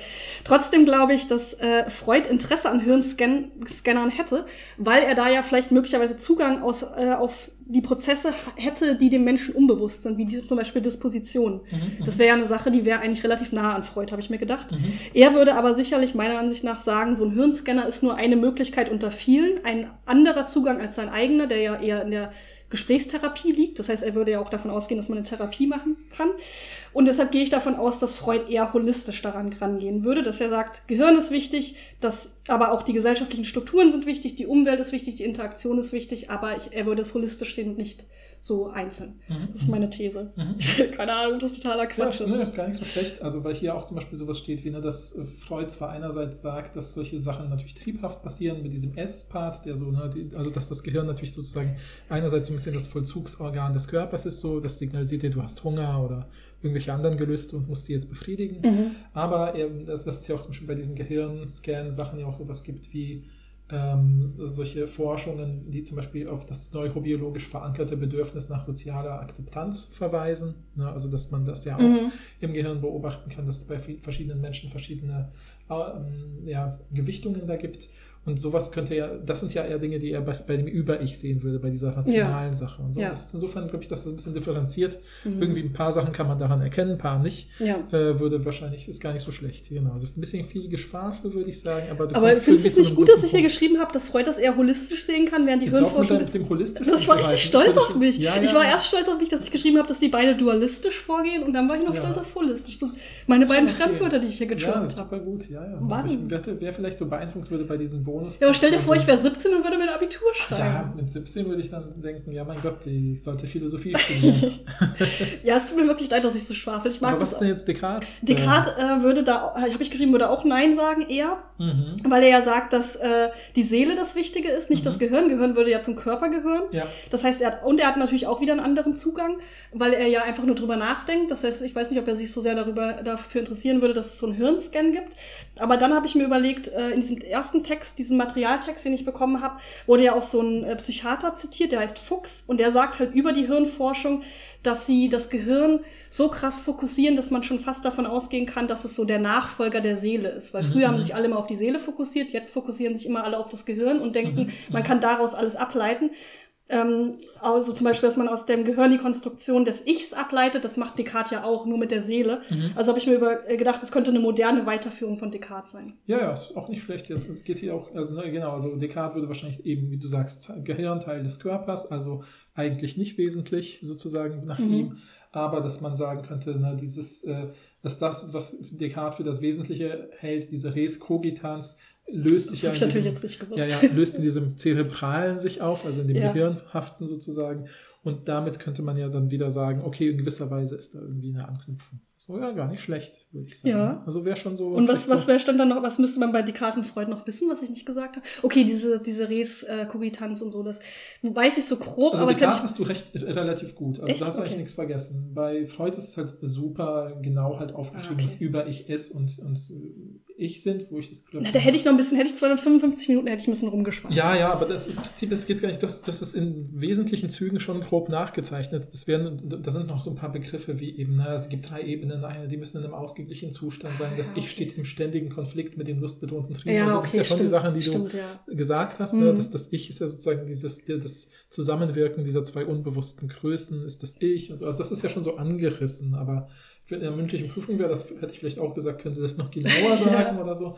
Aber ich finde, so für so ein paar Stichworte ist das gar nicht schlecht. Also wäre für mich schon so jetzt mit äh, Bonus von kein echtes Abitur nicht gelernt, würde ich schon so dicht auf Nee, ich möchte, nein, nein, nein. Ich möchte ja wissen, ob ich das Abitur bestehen würde. Würde ich Ja, mich ja. jetzt in den Raum setzen, würde ich das bestehen? Das ist ja die Frage. Ja, ja, auf jeden Fall. Also das bisher. Jetzt Aufgabe 2, also 1 hättest du, finde ich, gut bis sehr gut gelöst und 2 jetzt so befriedigend bis gut, würde ich sagen. Aber was ist damit mein, mein zählt nicht auch sowas wie kreative Punkte, die man noch mit reinbringt? Ja, so, so, ein, so ein Lehrertyp bin ich nicht. Okay. Ja. Ich dachte, ich kriege hier richtig Bonuspunkte mit meinen merkwürdigen Sachen, die ich hier sage. So, und dann kommen wir schon zur Aufgabe 3. Kannst du noch mal kurz sagen, was das die Aufgabe ist? Äh, ja, man soll Risiken und Chancen abwägen dieser neurobildgebenden Verfahren in Bezug auf Straftheorie und dann nochmal einen speziellen Fokus auf das Menschenbild der Hirnforschung legen. Mhm, mhm. Also habe ich natürlich eine klassische Pro-Kontra-Tabelle gemacht, Mhm, Risiken mhm. und Chancen. Und dann habe ich nochmal was zum Menschenbild der Hirnforschung mir aufgeschrieben. Mhm, mhm. Okay, was habe ich bei Risiken? Also, ne, wir erinnern uns, in der Straftheorie kann das ja eingesetzt werden, diese Gehirnscanner, ähm, um herauszufinden, zum Beispiel, ob die äh, StraftäterInnen schuldfähig sind, Mhm. ähm, indem man zum Beispiel guckt, ob da irgendwelche Dispositionen im Gehirn irgendwie sind. Mhm. Äh, da habe ich geschrieben, bei Risiken äh, habe ich geschrieben, wieder zu große Fixierung auf das Gehirn, in Klammern nicht holistisch. Entschuldigung, dass ich das hier die ganze Zeit schreibe. Ich war so stolz in den 30 Minuten da drauf. Also es, ist, äh, also es kann passieren, dass man dann zu große Fixierung auf das Gehirn macht Ja. und nicht auf andere Faktoren. Mhm. Äh, dann äh, sind mögliche Vorverurteilungen möglich, habe ich gedacht, weil wenn Mhm. Ähm, ähm, Menschen eben diese, diese st- bestimmten Strukturen im Gehirn haben, kann es natürlich passieren, dass sie vorverurteilt werden als KriminaltäterInnen, obwohl sie das nicht sind. Ähm, und dann habe ich noch geschrieben, die Technik ist noch nicht so weit, das heißt, es können möglicherweise auch Fehler passieren. Das hat ja Mhm. diese, haben ja diese Mhm. Leute geschrieben in diesem Text. Da kenne ich mich halt so wenig aus, was da genau, aber ich dachte mir, okay, wenn die noch nicht so ausgereift ist, kann das ja auch zu äh, falschen Verurteilungen führen. Ja, ja. Okay, dann habe ich bei Chancen geschrieben. Man kann dis, diese Disputa äh, Disputation, Dis, Positionen. Habe ich die ganze Zeit Disputation Naja, gesagt, das weil ich schon so Mal. aufgeregt bin, dass ich meine eigene Disputation irgendwann habe. Ähm, Dispositionen früh erkennen und gegensteuern als Chance. Das heißt, dass man, wenn man äh, erkennt, dass Menschen diese, ähm, diese Muster im Gehirn haben, kann man vielleicht frühzeitig eine Therapie anfangen. Oder eben kann den Menschen wirklich helfen, den StraftäterInnen Mhm. auch. Es kann auch eine Entlastung für StraftäterInnen sein, wenn sie dann eben erkennen, okay, sie sind nicht schuld, weil es einfach Gehirnstrukturen sind, die vielleicht auch vererbt wurden oder so. Mhm, mhm. Äh, da habe ich noch in Klammern Willensfreiheit geschrieben, da kann ich aber später noch, äh, da komme ich vielleicht später noch zu. Mhm. Dann äh, kann es eben als Technik äh, im Gerichtssaal, Gerichtssaal neben weiteren Indizien einfach genutzt werden, also wie so ein eben Lügendetektor oder so, neben anderen Sachen wie irgendwie ZeugenInnenbefragungen und ein Gutachten und so kann das eben auch genutzt werden. Und eben um die Schuldfähigkeit, äh, genau, als Ergänzung zum Gutachten kann etwas über die Schuldfähigkeit gesagt werden, aber mit Betonung auf Ergänzung zum Gutachten. Mhm, mhm, Also zu solchen psychiatrischen Gutachten. Mhm. Das habe ich bei Risiken und Chancen geschrieben. Mir ist mir irgendwie nicht eingefallen. Mhm. Nicht. Ich will nicht die ganze Zeit auf das auf die Zeit schieben, aber das ist meine einzige Ausrede hier. Ja, ja, ja. Genau, bei der, beim Menschenbild zur Hirnforschung hätte ich dann normalerweise noch mal kurz zusammengefasst, was ist noch mal das Menschenbild der Hirnforschung? Mhm. Nämlich, das Gehirn ist der Schlüssel zum Verständnis des Menschen. Und darüber kann man eben erkennen, äh, ob jemand, in Bezug auf Straftheorien kann man erkennen, ob jemand schuld ist, ob jemand eine gerechte Strafe bekommen kann und möglicherweise etwas über Willensfreiheit aussagen, nämlich möglicherweise könnte man daraus ziehen, dass Willensfreiheit nur eine Illusion ist. Das sind die Mhm. Sachen, die wichtig sind in Bezug auf Straftheorie. Und dann dachte ich mir, es gibt aber noch so viele offene Fragen. Also ich muss das ja dann auch irgendwie einschätzen wahrscheinlich. Ne? Ich weiß nicht mehr, was die, der Operator war, aber ich muss wahrscheinlich irgendwie Stellung dazu beziehen dann. Mhm, mhm. Und dann habe ich ge mir gedacht, es gibt ja noch so viele offene Fragen. Selbst wenn man so einen Hirnscanner hätte, der das be äh, alles beobachten kann, der, der das Mhm, Gehirn abscannen kann und das Verhalten des Menschen irgendwie erklären kann, bleiben ja Fragen wie, was ist, heißt eigentlich Willensfreiheit? Mhm. Und da würde ich natürlich, ne, Willensfreiheit ist natürlich mein, ein, eins meiner Arbeitsschwerpunkte. Das heißt, wenn ich sehr viel Zeit hatte, könnte ich da richtig viel abschreiben. Das, das Ja, wäre ja, auch ja. meine Strategie, wenn ich mich nicht so gut auskenne mit einem Mhm. Thema, einfach so ein Nebenthema suchen, mit dem ich mich sehr gut auskenne und sagen, ja, es gibt ja Kompatibilismus, Inkompatibilismus. Aber da äh, komme ich jetzt nicht zu, sondern ich würde einfach sagen, was heißt eigentlich Willensfreiheit? Nur weil ähm, unser Gehirn auf eine bestimmte Art und Weise aufgebaut ist, heißt es ja noch lange nicht, dass man nicht die Möglichkeit hat, äh, eine freie Entscheidung zu treffen. Das muss man ja erstmal beweisen. Das ist nicht, zeigt Mhm, sich nicht mhm. einfach durch den Hirnscanner. Das ist also eine offene Frage. Ebenso ist eine offene Frage, was eigentlich Schuld heißt. Also Mhm, was mhm. bedeutet denn überhaupt Schuld? Da gibt's ja auch verschiedene Ansätze zu. In der gleichen Kategorie auch, was heißt denn eigentlich überhaupt eine gerechte Strafe? Wann wäre denn eine Strafe gerecht? Wäre eine Strafe nicht gerecht, wenn jemand äh, eben äh, irgendwie, wenn das Gehirn auf eine bestimmte Art und Weise gepolt wäre? Mhm. Heißt das dann, man dürfte die Person nicht bestrafen oder heißt es, man dürfte die Person bestrafen? Hat ja auch was mit dem Strafkonzept zu tun. Ähm, und dann habe ich mir überlegt, als letzten Satz würde ich dann sagen, solange der Stand der Technik noch nicht ausgereift ist und solange es noch zu viele offene Fragen gibt, zum einen zum Stellenwert dieses Verfahrens, nämlich äh, was nehmen wir jetzt nur dieses einzelne Verfahren oder nehmen wir das als Ergänzung zu anderen Mhm. und äh, da es noch so viele offene Fragen gibt in Bezug auf Willensfreiheit, Schuld, Fähigkeit und Gerechtigkeit, ähm, würde ich die, das, äh, die Risiken zu hoch einschätzen für diese Technik. Mhm, mhm. Ja. Ja, voll gut. Also ich bin richtig überrascht, wie gut du das hier gecatcht hast Echt? wieder, weil ich habe ganz lange gedacht, so, du hast so, so prinzipiell die Grundzüge der Antwort sind hier tatsächlich eben dieses, ne, die Nachteile sind dieses, ne, also, also dass man auf diese völlig äh, absurde Idee, die auch in allen Dystopien ausprobiert wird, mit diesem im Leute im Vorhinein schon bestrafen oder einsperren oder so, weil Ja. man irgendwie weiß, dass sie zu bestimmten äh, äh, kriminellen Verhalten neigen könnten dass das natürlich das super Problem ist, ne? und, ähm, aber dass es natürlich auch hilfreich sein kann. Ne? Also hier steht sowas wie die spezialpräventive Wirkung. Äh, ähm, ah nee, das ist es nicht, warte mal, warte, ah ja genau. Lediglich der spezialpräventive Sicherungsgedanke könnte von den Hirnscans profitieren. Psychologische Prognosen könnten durch dieses Instrument sicherer und zuverlässiger werden. Aber immer noch, wie du sagst, ja, als Hilfsmittel sozusagen, Mhm. um, was anderes zu verstärken. Und was halt hier so, da habe ich die ganze Zeit gedacht, ja, was du nicht sagst, sind so solche Sachen wie Straftheorien, weil ich habe das Gefühl, das ist wahrscheinlich so ein Hauptthema. Hier wird irgendwie die absolute Straftheorie Ah. und jene Straftheorie und diese Straftheorie. Okay, das ist auch was, was man im Unterricht Ja, äh, genau, genau. Da wird wahrscheinlich hat. immer geguckt, so Ja, welchen, welch, mit ja, welchen ja. Perspektiven wird das. Aber das hast du ja ein Stimmt. Bisschen angesprochen, auch am Ende auch, hast du ja auch Straftheorien erwähnt. Und im Prinzip ist ja sozusagen dieses Urteil am Ende, was man trifft, wird hier zusammengefasst als so im Kern natürlich.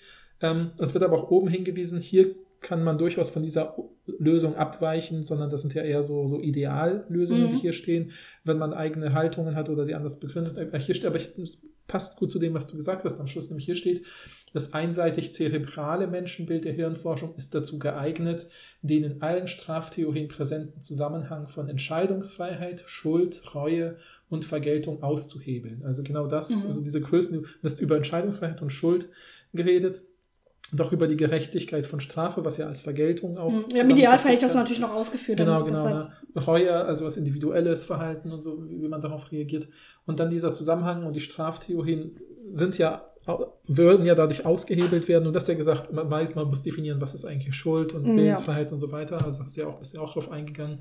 Und genau deswegen ist diese, diese Hirnfokussierung zu stark und hast sie ja quasi abgelehnt oder zu gefährlich eingeschätzt. Und hier ist ja auch das der zentrale Punkt. Also insofern. Ja, stimmt, da, da habe ich die. Aufgabe tatsächlich nicht vernünftig gelesen. Stimmt, da Mhm. stand was mit Straftheorien. Da hätte ich tatsächlich sogar ein bisschen was zu sagen können. Ein Mhm. bisschen kenne ich mich aus mit Straftheorien. Mhm. Habe ich einfach nicht gecheckt. Aber Ja, ist okay. Ja, ja, ja, Gut. ja. Aber ja, finde ich gut. Also das waren dann deine äh, Ja, Sachen. Äh, Ne? ähm, Bestanden hätte ich wahrscheinlich schon. Ja, Fragt man sich natürlich, wie gut, aber Ja, das ist ja. ja auch nicht mein Ziel. Ich will eigentlich hier nur bestehen. ja, ja, ja, ja, ja. Ich ähm, finde auch jetzt, das hat irgendwie besser gedacht, äh, besser geklappt, als ich gedacht hätte, ehrlich gesagt. Mhm, Ich bin jetzt auch überrascht, dass ich so nah an den Antworten dran bin, ehrlich Mhm. gesagt, weil ich habe gerade gedacht bei Freud und Descartes, dass Mhm. ich bestimmt bei Descartes viel zu wenig gesagt hätte. Mhm. Deshalb habe ich ja noch diesen Quatsch Ja, erzählt ich mit Lehnstuhlphilosophie Ja, ja. so. Ich glaube auch, das war der schwächste Part, fand ich. Ja. Ne? Weil, da hat man aber auch gesehen, okay, da haben Leute ganz konkret an den Theorien dieser Leute gearbeitet in der Schule Ja, und dann klar. wissen sie genau, was die Größen Klar, sind oder so. klar. Ne? Klar. Ja, Ja. ja. Aber wie gesagt, dafür, dass du jetzt eben unvorbereitet diese Sache in einer halben Stunde geschrieben hast, würde ich schon sagen, du hast das Abi bestanden. Yes. Hätte ich das mit der Straftheorie noch vernünftig gelesen, hätte ich vielleicht sogar noch richtig gut das mal angeführt. Typisches hier, Ah, ein, typisches Einserschüler-in Ja. Verhalten. So, oh Mann, hätte ich die eine Frage noch genauer gelesen, hätte ich alles anders gemacht. genau, ja, ja. Okay, ja, aber ich muss trotzdem dazu sagen, ich glaube nicht, dass ich generell das Abi nochmal bestehen würde in Mhm. Philosophie. Es muss auch ein bisschen, man muss ein bisschen Glück haben, dann welche, wie gesagt, welche, was die zweite Aufgabe Ja, ist. Das mit Ja, Kant ja. hätte ich wahrscheinlich auch irgendwie hingekriegt oder ich hätte mich über die erste und dritte Aufgabe ein bisschen gerettet, so. Ja, Ähm, aber wenn da jetzt drei Aufgaben wären mit Sachen, die ich, wo ich überhaupt keine Ahnung hätte, dann hätte ich das auch nicht bestanden. Ja, ja, ich. Bin, ja, bin ich mir, also außer man- die erste und dritte Aufgabe kriegt man so richtig gut hin, dann vielleicht. Aber ja, schreibt uns gerne, wie ich das gemacht habe. Ja, ich kann auch nochmal zum als Mini-Fazit vielleicht für alle, die es interessiert, hier steht ja auch bei der Lösung, äh, steht ja auch sowas wie eine, eine Leistung ist mit ausreichend fünf Punkte zu beurteilen, wenn, und eine Leistung ist mit gut elf Punkte zu beurteilen, wenn. Und ich kann ja gucken, ich kann ja kurz vorlesen, also ganz kurz, äh, wann ist die, eine Leistung ist mit gut zu beurteilen, wenn in Aufgabe 1. A, eine vollständige Einleitung vorhanden ist, die das Thema komprimiert wiedergibt und B, die Textvorlage differenziert zusammengefasst wird. Und dann äh, Aufgabe Hat 2, sich richtig gelohnt, dass ich einen Einleitungssatz geschrieben Ja. habe.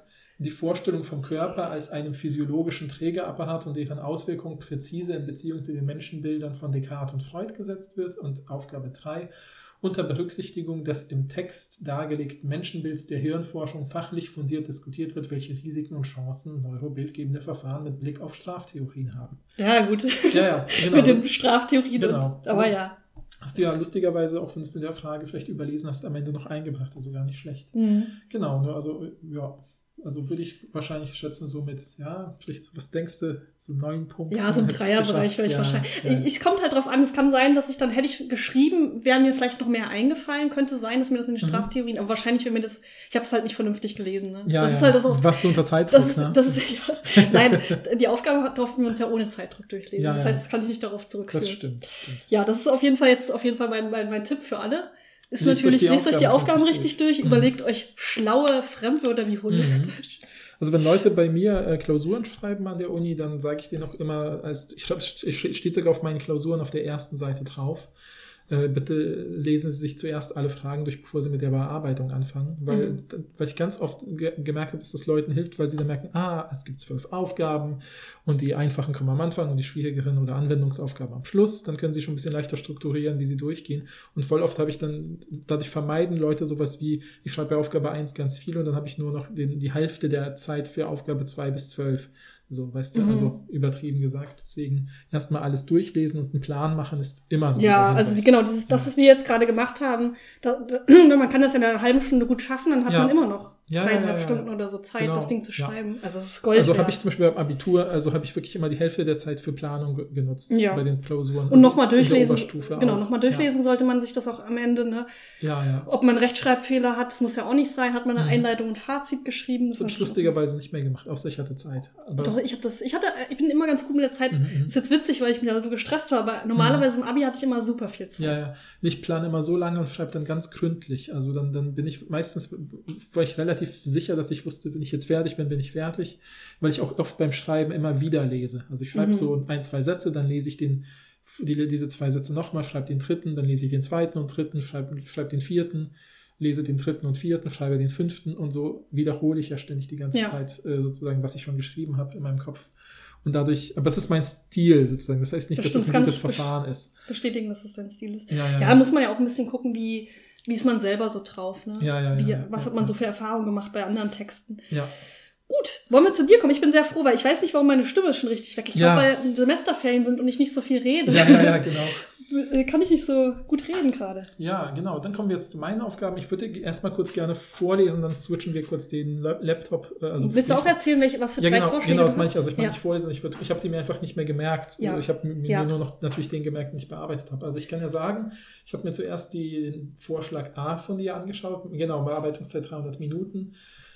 Ähm, und das sind ähm, Ist das auch Deutsch LK Genau, sogar? Ich das Thema Grundkurs. lautet junge Generation und das sind einfach zwei Gedichte. Und zwar das eine, eine Gedicht ist äh, Hart stoßen sich die Wände in den Straßen von Ernst Wilhelm Lotz.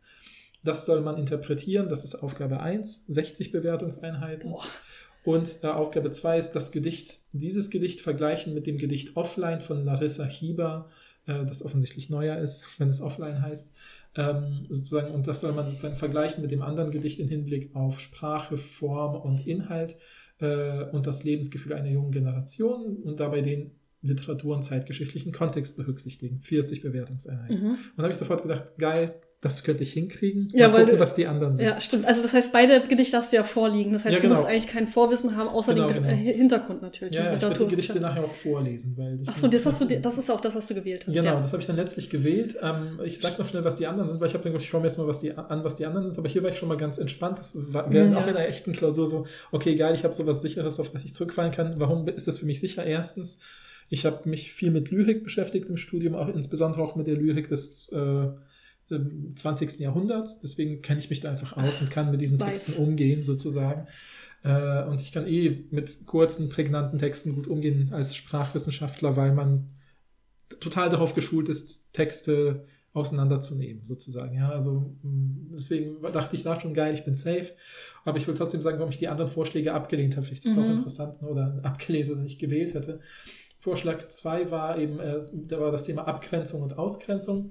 Und da musste man den Inhalt äh, des Romans, einen, eines Auszugs aus Thomas Bernhards Roman Auslöschung zusammenfassen und dann in Bezug setzen mit Gregor Samsas, äh, in der zweiten Aufgabe mit Gregor, entweder mit Gregor Samsas Erzählung Die Verwandlung, was ich super kenne. Also äh, Kafkas äh, Erzählung. Äh, ja, genau, Entschuldigung, Kafka, Franz Kafkas Erzählung über Gregor Ja. Samsa, äh, die Verwandlung. Oder Faust äh, 1, ähm, wo ich auch ganz gut mich mit auskenne, Ja, aber es ist zu Ja. mir zu weit weg schon gewesen. Hätte ich mir auch gedacht, okay, das kannst du Mhm. auf jeden Fall notfalls machen, weil Kafka ist ja dein Ding und Ja, Faust ja, kriegt man ja. immer schon irgendwie hin, dachte Genau, ich genau. mir. Und dann soll man das diskutieren eben in Bezug auf Abgrenzung und Ausgrenzung. Ähm, aber mit, mit, mit, unter Einbeziehung eines weiteres, weiteren literarischen Beispiels aus dem Deutschunterricht, der Qualifikationsphase, hätte ich mir natürlich was ausdenken können, Ja. was ich gemacht habe. Aber da dachte ich, oh, mir fällt da wenig ein. Und weil ich die Begriffe Abgrenzung und Ausgrenzung, ich habe halt ganz spontan gedacht, so, oh, die sind so speziell. Ich habe damit mich nie beschäftigt mit diesen. Ja, das ist wahrscheinlich neu erst im, im, in den Bildungsstandards drin. Ne? Genau, da war ich, da war ich unsicher. Ich äh, kenne Thomas Bernhard halt, ich kenne aber Auslöschung nicht. Und dann dachte ich so, hm, sind mir, ist mir zu viele unbekannte Faktoren. Und dann wollte ich mir nicht zu viel aus den Fingern saugen. Das hasse ich nämlich. Ich das, so wie ich hier mit meinem Dekaden. ja, ich kann das überhaupt nicht gut. Das habe ich ja schon ein paar Mal erzählt. Ich muss mich immer gut vorbereiten, weil dieses Gefühl, ich muss jetzt so bullshitten, ich fühle mich sofort erwischt. Also ich hab, merke, wie ich rot werde. Ich Ja, es war, auch nicht, es war auch nicht leicht für mich hier. ja, ja, und ich habe sofort, deswegen habe ich, dann hat das Ja, bei mir sofort ich. diese Unsicherheit Versteh ich, ausgerufen, dass ich dachte, ja, Kafka nicht schlecht und Faust 1, klar, kann ich irgendwie was mit anfangen, aber eher nicht mein Ding. Deswegen habe ich das erstmal weggeschoben und habe mir dann noch den dritten Vorschlag angeschaut. Und das war das Thema kein Zurück zur Natur und das kein ist in Klammern, also deswegen hat es auch heißen ein Zurück zur Natur. Und da war die Aufgabe, äh, es ist nur eine Aufgabe in gewisser Weise mit ganz viel Material, nämlich ähm, der, die Aufgabe lautet, der Hessische Rundfunk wird seinen jährlichen Schreibwettbewerb Jugend schreibt in diesem Jahr unter das Motto Natur stellen. Verfassen Sie zur Teilnahme an diesem Wettbewerb einen Essay auf der Grundlage der Materialien 1 bis 8 und Ihrer im Unterricht erworbenen Kenntnisse über unterschiedliche Naturbilder. Der Titel Ihres Essays lautet Zurück zur Natur, Problemlösung oder Illusion nutzen Sie hinsichtlich Ihrer Schwerpunktsetzung das äh, zur Verfügung stehende Material beziehungsweise eine Auswahl. Dann sind da eben so verschiedene Materialien wie eben eine Karikatur, wo man zum Beispiel sieht, wie jemand mitten, die heißt auch zurück zur Natur, wo jemand mitten im Wald ist, aber mit einem Wohnwagen und Rasenmäher und äh, mhm. allen möglichen Kultursachen. Äh, ein Gedicht äh, von 1823, der Lindenbaum äh, und solche Materialien. Ne? Äh, ähm, aktueller, einfach ein aktueller Artikel aus, aus einer Zeitung mit Alles will zurück zur Natur, wo über irgendwie Facebook und, und äh, Werbung und sowas geschrieben wird. Ne? Und da kann man sich ja wahrscheinlich was aussuchen. Und da muss ich einfach sagen, da, das war mir zu viel Risiko. Also ich, ich habe gedacht, ich muss oh, acht krass, Texte. Das ist eine Aufgabe, du kriegst dann 100 Bewertungseinheiten dafür. Ja, ja, ja. Und ich muss krass. acht Texte lesen, oder potenziell einschätzen, wie ich dafür nutzen kann. Das ist eine tolle Aufgabe für, für länger, aber nicht für Abi. Ich fand die zu risky. Die hatte mich abgeschreckt. Aber perfekt für Leute, die keine, also nicht vorbereitet sind eigentlich. Ja, ne? Weil du ja, auch, ja, das stimmt. Alles Man kann da viel vor dir mit Material hast. arbeiten, das stimmt. Aber ich hatte das Gefühl so, oh, da hätte ich, da bin ich sofort so, ich, also in der echten Abi-Situation habe ich gedacht, so gut, ich könnte hier mit bestimmt was anfangen, wenn ich ein bisschen gut äh, das durchdenke und plane.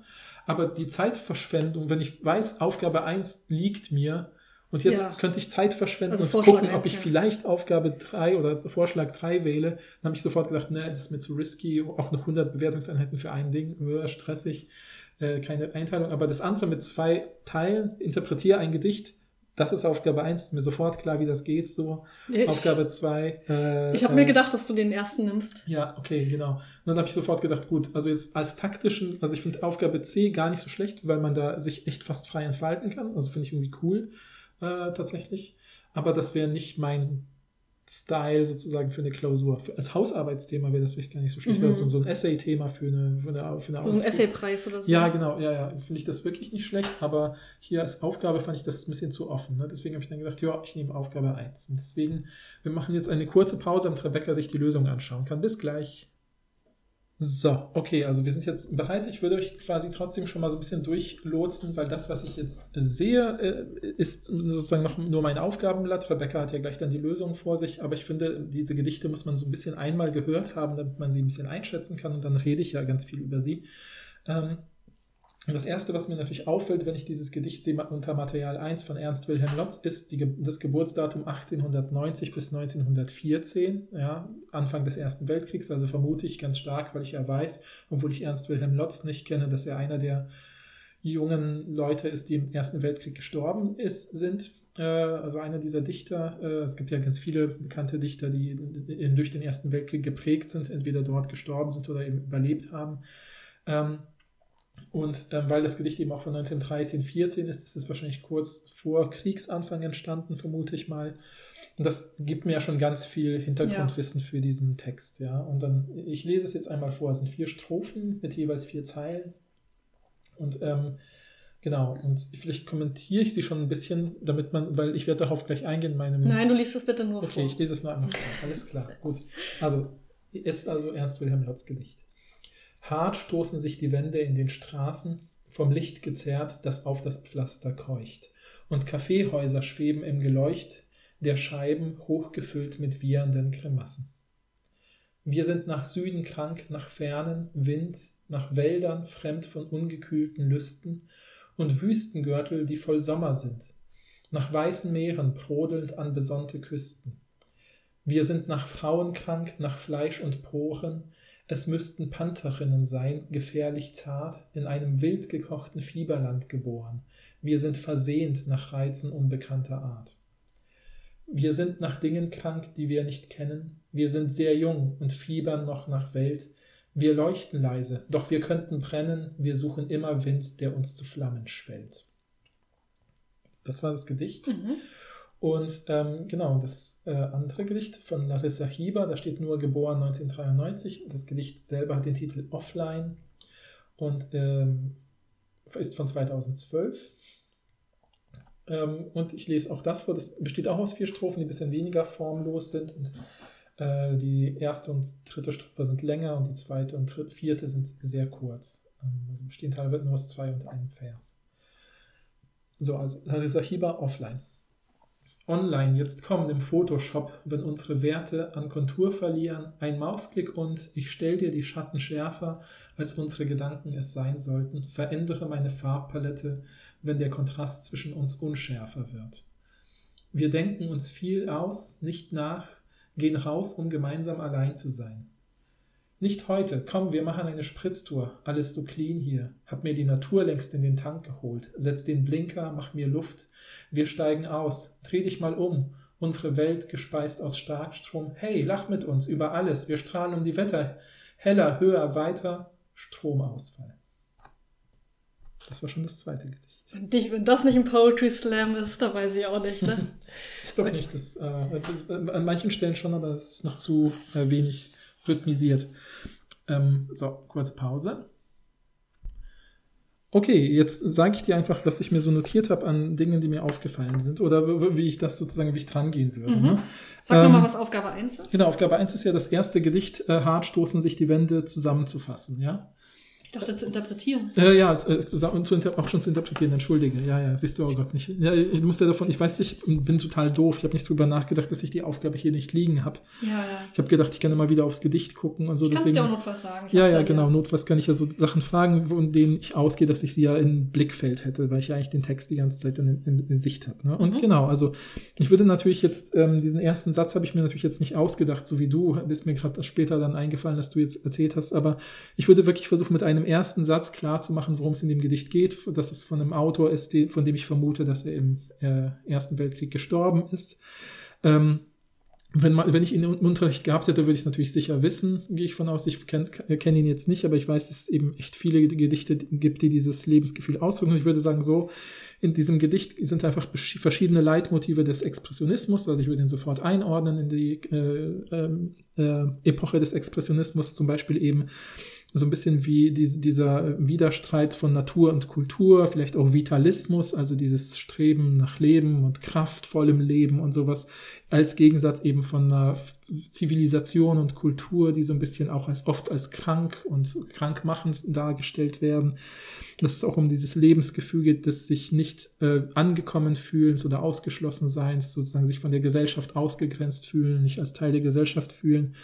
Ähm, und dann würde ich versuchen, das sprachlich äh, durchzugehen, würde vielleicht erstmal sagen, dass es so um diese Leitthemen herum erste sprachliche Auffälligkeiten gibt, dass zum Beispiel die erste Strophe ist eine reine Beschreibung der Zivilisation, eher ein Stadtbild, was natürlich düster ist, was bedrohlich wirkt, äh, wo zum Beispiel auch die einzige Erwähnung von Menschen sind, glaube ich, sowas wie lachende Fratzen in den Kaffeehäusern oder so. Ich weiß nicht mehr genau wie den Wortlaut, weil ich ihn jetzt nicht sehe, aber es ist auf jeden Fall so sehr entmenschlich, also wie soll ich sagen, verunmenschlicht. Also dass selbst wenn es Menschen sind, sind sie nur Teil eines Stadtbilds und eines, in das man sozusagen über die Schaufenster von außen guckt. Deswegen ist man ja ausgeschlossen in der Perspektive. Mhm. Und dann fällt eben auf, okay, in der zweiten Strophe, wir haben in der ersten Strophe kein einziges Mal wir.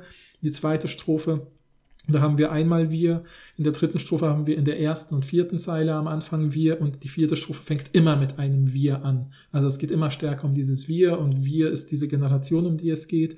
In der zweiten Strophe geht es, geht es, ist eben das Gegenbild zu diesem ähm, Kulturding, nämlich Natur, so eine Art Urzustand, idealer Naturzustand wird beschrieben. Wir haben Wald, Wüste, Natur. Es sind auch oft sozusagen, es sind nicht nur schöne Natur, Naturbilder, auch bedrohliche vielleicht sowas, aber so ist sowas Rohes, Gefährliches. Aber selbst das ist einem ja lieber als diese ausgenutzte, abgenutzte Zivilisation. Und dieses Gefühl sozusagen an der Natur, äh, an der Kultur, an der Zivilisation zu kranken, ja, zu, irgendwie zu scheitern, zeigt sich vor allem im dritten Part, finde ich, weil da sind ja auch so, kommen so Krankheitsmetaphern rein, wie, also es geht natürlich sehr stark auch ins Sexuelle, ist auch so ein typisches Ding, dass so die Sehnsucht nach einem hohen sexuellen Erlebnis bei jungen Männern im Expressionismus jetzt auch nichts Ungewöhnliches, mhm. ja, also sind sich Theaterstücke, würde ich vielleicht auch auf andere Theaterstücke verweisen, wo, was weiß ich, so Frauen als wilde Tiere dargestellt werden, die dann so gebrandmarkt werden und einem Mann unterworfen werden oder sowas. Das sind alles so typisch expressionistische Sachen. Ähm, Und dieses, ne, ich finde auch schön sind solche Wörter wie wir sind versehnt nach Reisen unbekannter Art oder Reisen, kann das sein? Ja, ich meine, kann meine Schrift nicht lesen, in der dritten Strophe. Ja. Aber dieses versehnt, also das ist so ein bisschen wie wir sehnen uns nach etwas, aber versehnen ist so ein bisschen daneben, ist so wie so ein Zerrbild. Also das ist ja eigentlich ein schönes Kunstwort. Also das gibt's ja nicht. Ich habe mich versehnt nach etwas, also eine schöne neue, da würde ich voll abgehen. Also ich liebe es, wenn wenn Dichter so das Gedicht ist ja sprachlich relativ unoriginell, also finde ich. Also jetzt auch für die Zeit so typisch, dass das sind nicht viele starke Bilder, aber dann so ein Verb rauszuhauen, was, wo man durch so eine Vorsilbe eben so eine, so eine Verzerrung signalisiert, finde ich richtig gut, richtig stark. Ähm, und dann eben diese vierte Strophe mit dem Wir. Ne, und da gibt es natürlich diesen Bruch in der dritten Zeile, da ist so ein Gedankenstrich, der, ne, wir, wir, wir leuchten, was ja, glaube ich, oder was, oder, ja, wir leuchten, was ja was Positives ist, aber wir könnten auch durch den richtigen Wind zu Flammen werden. Und das ist natürlich super interessant, weil man natürlich sagt, okay, der, der Wind, das ist ja genau dieses, das ist ja was Natürliches, es kommt aus der Natur und weht uns, wenn wir kleine Kerzenflammen sind, in eine, in eine bestimmte Richtung, dann werden wir zu Feuer. Und wenn man das Ganze jetzt wiederum, das wäre sozusagen mein Ausstieg wieder aus dem Text in den literaturhistorischen Kontext, könnte ich dann sagen, dann, wenn man das jetzt vor dem Hintergrund des Ersten Weltkriegs sehen, kann man genau diese Kriegsbegeisterung, dass ganz viele Leute sich danach was gesehnt haben, was sie sich dann gedacht haben, was sich da erfüllen wird, ne, und später dann enttäuscht wurden, wie Ernst Toller oder so, also ist ja ein wichtiger Autor, finde ich, ein toller Autor auch ähm, des Ersten Weltkriegs und der Zeit danach. Und ähm, ja, und, und dann sieht man natürlich, dass dieses Feuerbild und Verbrennen natürlich auch ja nachteilig ist. Ich würde vielleicht noch ein bisschen was über den Expressionismus schreiben, dass das so eine Zeit der Bewegungen war. Also alles war eine Bewegung, alle Leute haben versucht ständig ja irgendwie in dynamischen Gruppen irgendwas zu sehen. Diese ganzen politischen radikalen Bewegungen nach links und rechts, die es gab. Ne? Ich habe das Gefühl, das Einzige, was damit vergleichbar ist, so dieses jugendlich aktivistische, aufbrechende heute ist vielleicht Fridays for Future. Ja, also wenn ich mir so Posts, also ich habe zum Beispiel gerade eine Studentin, die bei mir eine Abschlussarbeit über ähm, die Twitter und Social Media Kommunikation von Fridays for Future schreibt. Und da finde ich es total spannend, weil die Mittel, die man da so findet, ja, ich meine, das sind ja auch immer so Explosions-Emojis und so Kraftsachen oder die brennende Erde und so diese Dringlichkeit, die da erzeugt wird. Das finde ich irgendwie interessant, dass das so eine, also das sind so ähnliche Bewegungen, auch teilweise ein bisschen zurück zur Natur. Vielleicht könnte ich sogar das. Würdest du das auch erwähnen? in Nee, in würde ich wahrscheinlich nicht, Mhm. aber ich fand das eben interessant, dass ich das gelesen habe, dass ich dachte, ja, stimmt, ich verstehe das irgendwie. Ne? Und ich glaube, so dieses, dieses, dieses Kerngefühl, und dann würde ich sozusagen, wenn ich schon zur Aufgabe 2 gehe. Soll ich dann erstmal äh, dir. Ach so, ja, Oder- gerne. Ja, gerne. Oder ja. weil die so beiden zusammenhängen, so vielleicht erst am Ende? Ich weiß nicht genau. Wenn du jetzt das Gefühl hast, du kannst jetzt was gut dazu sagen, dann mach doch gerne schon. Nee, ich muss, müsste ja so ein bisschen durchgehen. Also Ja. auf jeden Fall viel von dem, was du gesagt hast, steht ja auch drin. Die haben das halt stark getrennt zwischen Inhalt und Aufbau. Mhm. Erstens, zweitens sprachlich formale Ebene und ihre Funktion und drittens die Deutung. Mhm. Ähm, und bei Deutung steht, ist dann auch der Übergang zur Epoche. Ich bin mir Mhm. jetzt nicht sicher, wahrscheinlich macht man das in der Interpretation strukturell auch so. Ne? Mhm, Ich bin mhm. mir jetzt aber nicht so sicher, dass man erst Inhalt, Ja, ja, dann. Sprache, dann Deutung, da habe ich das Gefühl, da gehst du, hast, das hast du alles direkt miteinander vermischt. Ja, ja, ja, Also ja, ja. das hört sich jetzt negativ an, aber du hast es immer direkt in, in Verbindung Mhm. miteinander gesetzt. Ich Mhm. weiß nicht, ob man dir das dann negativ aus. Ja, ja, ja. Also wahrscheinlich, weil das ja ein bestimmten, bestimmter Operator ist, aber das ist Ja, ja, eine. Sache, die wir jetzt nicht so genau ja, ja, ja, ja. wissen. Klar. Ich hätte es Genau. auch wahrscheinlich, wenn ich jetzt, das das sind ja nur meine ersten Eindrücke. Das würde ich jetzt einen Text komponieren und dann wahrscheinlich schon wissen, ja, ich baue jetzt auf Inhalt Formales und, äh, und, und Interpretation oder so Mhm. und das zusammenführen. Und dann ist ja das Typische, dass man sagt, im Inhalt fallen diese Sachen und Themen auf, beim Formalen fällt das und das auf, ne? also dieses Wir und, und Natur und Bilder und was weiß ich. Und dann Mhm. würde ich das irgendwie wahrscheinlich beides zu einer Interpretation verbinden. Wobei hier muss man auch sagen, beim Aufbau sind auch schon so sprachliche Sachen mit drin, wie das hier steht, Strophe 3, Beschreibung erotischer Wunschvorstellungen von Männerfantasien, das hast du ja auch gesagt. Mhm, mhm. Das steht da zum Beispiel auch schon bei Inhalt. Also es ist auch ja, ein ja, bisschen ja, ja. miteinander verbunden, aber das wollte ich nur Mhm, einmal mhm, gesagt mhm. haben. Also ne, Inhalt, klar. Genau, gucken wir mal sprachlich formal, was die da gesagt haben.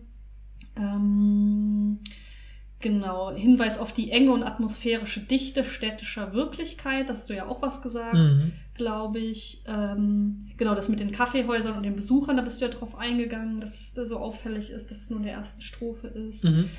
Dann haben wir auch, genau, dieses ähm, Neologismus von versehnt, wo du ja auch so abgeben Mhm. bist, das steht hier auch. Mhm. Ähm, aber hier stehen noch ein paar andere rhetorische Mittel, aber ich meine, muss man ja auch nicht jedes nennen, Ja, sag ja, ich ja, mal. ja. Und bei Deutung steht dann eben genau Beispiel für expressionistische Lyrik. Äh, Vitalismus, drastische Bildlichkeit, assoziative Satzstruktur, Personifizierung, Mhm. äh, Ausdruck der manifestartigen Selbstdarstellung einer jungen Generation von Abenteuerlust und Sehnsucht geprägtes Lebensgefühl steht Mhm, hier. Hier mhm, steht mhm. überhaupt nichts von Krieg.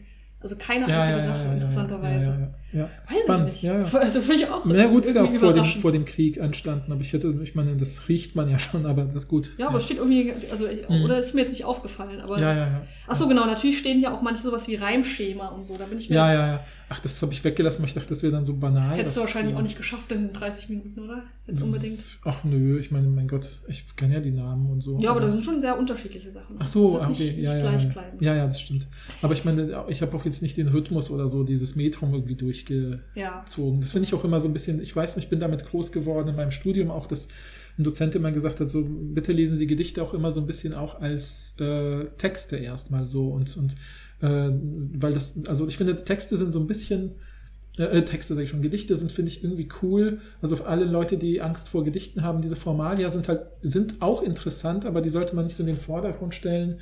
Und wenn man es in der Schule machen muss, verstehe ich es natürlich auch, aber äh, das Tolle an Gedichten, das natürlich trifft auf jeden literarischen Text zu, aber wo anders als bei Gedichten sieht, sieht man das am genauesten, finde ich, äh, nämlich, dass, dass sie ja absichtlich gemachte Texte sind. Die sind ja kurz und dicht und versuchen viel zu vermitteln.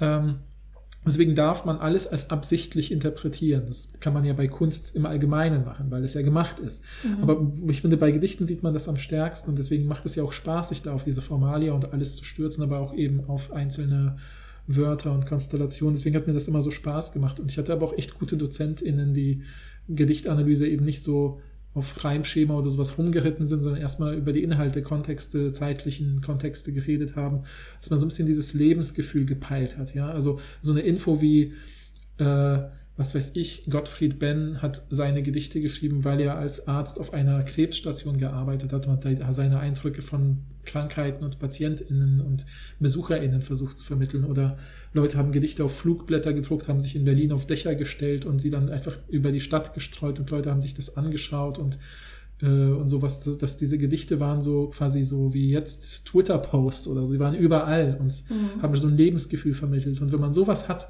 liest man diese Gedichte völlig anders, wenn man sich vorstellt, das ist mir auf dem Flugblatt, als ich, wenn ich nachts mit meinen Freunden, die auch alle in dieser Abenteuerlust-Vitalismus-Stimmung sind, äh, finden wir irgendein geiles Gedicht über äh, von einem Kriegsarzt oder sowas, ja, dann, dann ist das natürlich was ganz anderes, als dann so, ja, ich lese das jetzt in so einem Reklamheft für die Schule und muss mir Ja, überlegen, ja, was das bedeutet. Und ich fand sowas immer total cool. Ähm, Mhm. Ja, wollte ich nur kurz. Genau, aber sonst da ja ein, also viele Sachen von denen, die du gesagt hast. Jetzt bin ich Mhm. gespannt auf Aufgabe 2 bei dir. Ja, ja, genau. Ich würde dann sozusagen auch als Über Überleitung nehmen, dass sozusagen, ne, dass, das Leitthema, in dem, wenn man sagt, sozusagen das Leitthema von, dass sich verschiedene Leitthemen in gewisser Weise im zweiten Gedicht wiederholen. Also wenn ich die Aufgabe richtig verstehe, soll ja inhaltlich, sprachlich, formal und zeitkontextuell irgendwie darauf eingehen, dass das, was so der, der Vergleich ergibt. Und ich würde sagen, so als Oberthema ist es immer noch dieses so, es ist eine, beides sind natürlich Gedichte einer Jugend, ähm, Mhm. ju- jungen Person.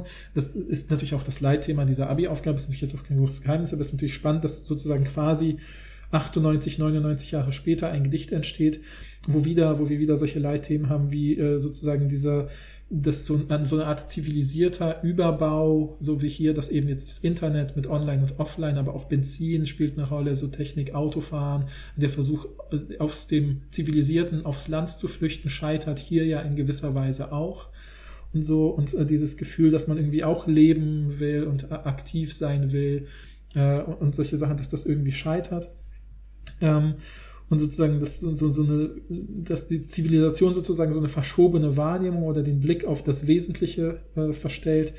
Äh, da werden auch so solche, in der Sprache werden solche, ähm, ich sehe jetzt das Gedicht natürlich nicht vor mir, deswegen kann ich jetzt nicht gut auf Sprache, Sachen, sprachliche Mhm. Sachen verweisen, aber trotzdem wird dann solche Gefühle wie Isolation und innere Leere als Gefühl thematisiert, wie, ne, also wie dieses, ähm, wir sind zusammen allein oder so, heißt es ja, glaube ich, in irgendeiner Strophe, ne, oder wir, wir verbringen zusammen, wir gehen zusammen. Gemeinsam allein. Ja, genau, gemeinsam allein sein und sowas, ne? Ähm, Und dann hat immer dieser Kontraste zwischen diesem, ne, wir machen eine Spritztour, aber alles ist hier so clean. Also finde ich auch irgendwie interessant, dass dieses Wort clean benutzt wird, was irgendwie mehr ist als sauber, sondern so. Mhm. Es ist genau wie, die, es ist wie dieses Kaffeehäuser-Gefühl da oben in dem anderen Gedicht. So dieses, man sieht nur diese bekannten Muster und die Zivilisation mal wieder aber eigentlich raus in die Natur. Und dann finde ich natürlich dieses Gleichsetzen von Mensch und Körper und, äh, ähm, und dann auch so dieses, wie soll ich sagen, das Körperliche als so eine Art Energie, also so, so Energiespender wie Feuer beim ersten Gedicht oder hier Strom äh, als äh, Bildspender zu nehmen für das Menschliche und Leb Lebendige des Körpers, was ja gleichzeitig irgendwie so ein bisschen auch fast schon so abschreckend ist, finde ich. Ne? Also, also, oder abstoßend, finde ich. Also, wenn ich mir Strom und Körper will ich ja nicht zusammendenken oder Feuer Mhm. und Körper und so. Also, genau dieses, diese Diskrepanz hier äh, mit Strom ist spannend und ich finde halt irgendwie, da ist sprachlich die auffälligste Stelle in diesem Gedicht, in dieser Strophe, wo äh, es vorher heißt irgendwie so, komm, wir strahlen um die Wette höher, schneller, weiter oder so, oder so eine Adjektivaufzählung, wo halt das Wort strahlen hat natürlich eine Doppelbedeutung, Mhm. weil man kann natürlich auch fast schon, also Nuklearstrahlung ist natürlich viel zu, ist zu stark vielleicht interpretiert, aber strahlen kann ja auch lächeln sein. Mhm. Ja, kann auch irgendwie so Selfie, Instagram, Internet, Inszenierungslächeln sein. Deswegen haben wir auch oben schon so, ich meine, das Gedicht ist ein bisschen zu jung für Photoshop-Filter, aber es ist nicht weit davon weg, wenn da steht, nutz mal, äh, für Photoshop, für Instagram-Filter, aber da kommt schon Photoshop vor und Farben weich zeichnen und sowas. Ähm, und sozusagen das zivilisierte, technische Äußere übertüncht das eigentlich wesentliche innere Werte, innere Ideale. Ja, man kann sie angleichen, indem wir das machen. Wir strahlen um die Wette. Ja, also so Mhm. eigentlich ist der Grund der Freude gar nicht mehr wichtig, sondern nur, dass die Freude ausgedrückt wird. Und wie, wie lange wir strahlen eben lächeln, aber auch, es kann auch eine Lampe sein. Und dann ist eben der Schluss Stromausfall. Was, äh, und der Stromausfall ist natürlich offensichtlich eben nicht mehr gemeint als wir sind in der Natur und unsere Handys funktionieren nicht mehr und wir entdecken, ach, die Natur und unseren Körper selbst so Goethe-Werther-mäßig, sondern der Stromausfall ist natürlich ein Bild für Burnout oder für so ein, na, man hat sich so leer gelacht oder verbraucht, dass man eigentlich nichts mehr spürt. Und das ist natürlich die Angst und das ist natürlich ein schöner Kontrast mit dem Stromausfall. Am Ende zu dem Titel Offline und dem ersten Wort des Gedichts Online und so, was sozusagen genau diese Spannung erzeugt, dass man sagt, okay, es geht ums Offline-Sein, aber das Offline-Sein kann gar nicht mehr erreicht werden. Und das ist am Ende eigentlich ein fast schon, also sozusagen dieser Stromausfall, der ja positiv konnotiert sein könnte, wird hier absolut ins Negative gezogen, eben als Bild für Burnout oder sowas würde ich jetzt interpretieren. Mhm. Und genau, wenn ich das jetzt vergleiche, dann sehe ich natürlich irgendwie inhaltlich, habe ich jetzt, glaube ich, schon super viel gesagt, was Parallelen sind. Ne? Also dieses, der zivilisatorische Überbau, der der Jugend den Blick verstellt für wesentliche innere Werte, würde ich jetzt so, Mhm. oder und vielleicht auch die Perspektive auf, darauf den richtigen Ort in seinem Leben zu finden. Mhm. Äh, sprachlich ist das, finde ich, auch äh, äh, relativ ähnlich. Formal ist dieses Gedicht noch freier, noch offener, was natürlich dadurch auffällt, dass die erste und dritte Strophe sind, sind, sind noch relativ normal, sind fast schon gesprochen sprachlich. Die Verse sind so ein bisschen äh, da, dafür da, also die Verspausen, um bestimmte Wörter zu betonen, die man, glaube ich, in einem normalen Satz sonst nicht betonen würde. Das ist irgendwie ganz interessant hier. Und auffällig ist natürlich, dass die Strophe 2 aus zwei Versen besteht und die Strophe 4 aus nur einem, nämlich Stromausfall, also ein überraschender Schluss Ja. quasi.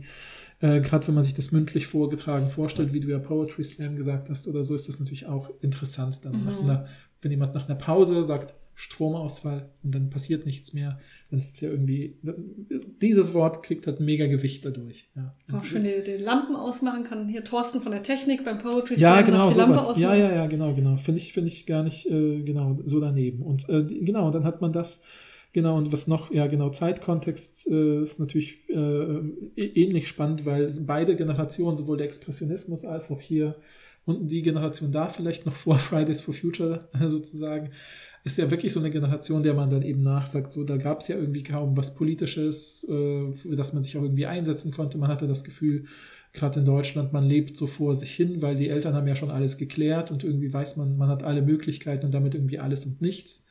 So, und genau diese Leere und ein bisschen Hilflosigkeit beim Verorten der Gesellschaft zeigt sich ja in beiden. Genau, ich glaube, das wäre so, Mhm. so die Grundtendenz, die ich Mhm. beschreiben würde. Ja. Okay. Gut. ja. Dann gucke ich jetzt noch mal kurz, was hier in dem Lösungsskizze steht. Die haben das wieder äh, getrennt in Inhalt, Sprache und äh, Kontext. ja. Und jetzt gucke ich mal hier ein bisschen rein. Genau, Beschreibung des Lebensgefühls stellvertretend für eine Generation. Auf der einen Seite Jahrhundertwende, auf der anderen Seite Internetgeneration. Ich glaube, über diese Techniksache hast du gar nicht so viel gesagt, ne? Ja, ja, ja. ja. Genau, aber auch annähernd gleiches Alter von den beiden AutorInnen. Bist ja auch drauf eingegangen. Mhm. Entfremden, entfremdende, entfremdete, sorry, Ist-Generation, genau. So, was haben wir denn inhaltliche Beschreibung? Also hier werden vor allen Dingen auch viele Unterschiede stark gemacht. Du hast ja sehr viele Ähnlichkeiten stark Mhm, gemacht, mhm. glaube ich. Ne? Wir haben einmal die Wir-Position äh, versus das lyrische Ich. Mhm, mhm. Dann haben wir auf der einen Seite der Leichtsinn der jungen Generation bei Lotz, während auf der anderen Seite bei Hieber die pessimistische Mhm, mhm. äh, Anti-Utopie äh, Mhm, mhm. aufgewacht wird. Mm, Genau, hier werden alle möglichen Unterschiede klar gemacht. Also zum Beispiel ne, Wildheit und gefährliche Natürlichkeit bei Lotz versus durch Technik determinierte und gebändigte Naturlandschaft bei Hieber. Mhm, mhm, mhm. Ähm, Erfahrungshunger und Authentizität bei Lotz versus gesättigte Sättigung und Virtualität bei Hieber. Mhm, mhm, Also gehen mhm. irgendwie sehr stark auf Unterschiede irgendwie ja, hier ja, ein. ja, ja. Äh, genau. Konventionelle Gedichtsmerkmale bei Lotz und bei Hieber freie Rhythmen. Mhm. Äh, wird bei, bei, bei der formalen Analyse drüber geschrieben. Genau. Äh, Computerfachsprache und technischer Jargon wird hier stark gemacht bei dem neueren Gedicht Mhm, natürlich. mhm. Ist ja klar, hast ja auch ein bisschen gesagt. Genau, beim zeitgeschichtlichen Kontext, ähm, Aufbruchsbegehren der jungen Generation versus sich einrichten in individualistisch geprägten funktionierende Großtechnik bei Hieber. Mhm, mhm. Ja, genau, das sind so ja, Punkte. ja, ja. Also Ach, du, stimmt, du hast irgendwie sehr, sehr viele andere Punkte gebracht, als, die, äh, als hier steht. Aber ich finde die Aber- einleuchten, die da stehen, natürlich. Aber ne? ich meine, das heißt ja nicht, dass es nicht auch einleuchtend ist, was du geschrieben hast. Die haben irgendwie eine andere, ich habe das Gefühl, die haben eine andere, einen anderen Fokus genommen als Mhm, du irgendwie, mhm. weil die sehr auf dieses Technik-Ding Mhm. gegangen sind und du äh, hast ja die vielen Gemeinsamkeiten irgendwie auch gezeigt Ja, zwischen ja, den ja, beiden ja, ja. Texten. Ich aber weiß- das stimmt schon. Ich, ich- finde dieses, das mir, das mir, ich habe das nicht so gecatcht in, auf die Schnelle, aber mit diesem individualistisch, dass das so, ich habe halt gedacht, ja, hier ist ja auch so eine gemeinsame Sache, dass da jemand jemandem auf eine Spritztour gegangen wird und dass man dieses wir strahlen um die Wette oder so äh, und so, ist ja auch ein Plural, in, zumindest in diesem gemeinsamen Imperativ, ne, also komm mit oder sowas äh, ähnlichem. Aber ich habe gemerkt, stimmt, eigentlich ist das trotzdem individuell so, weil jeder macht was für sich, für den an, also vor dem anderen, aber nicht mit dem anderen. Mhm. So, so, insofern ist das echt cool. Also habe ich vielleicht nicht so genau, hätte ich mir Ja, ich weiß, Zeit das können ja uns ja gerne können. die äh, DeutschlehrerInnen auch schreiben, wie inwieweit das jetzt übereinstimmen Mhm. muss, weil hier steht ja, ich habe ja unten, kann ich auch noch mal gucken, was heißt ausreichend und was heißt sehr äh, Mhm. gut, wie du es bei mir auch gemacht hast. Äh, ausreichend bei Aufgabe 1 ist eine plausible Analyse und Deutung des Gedichts.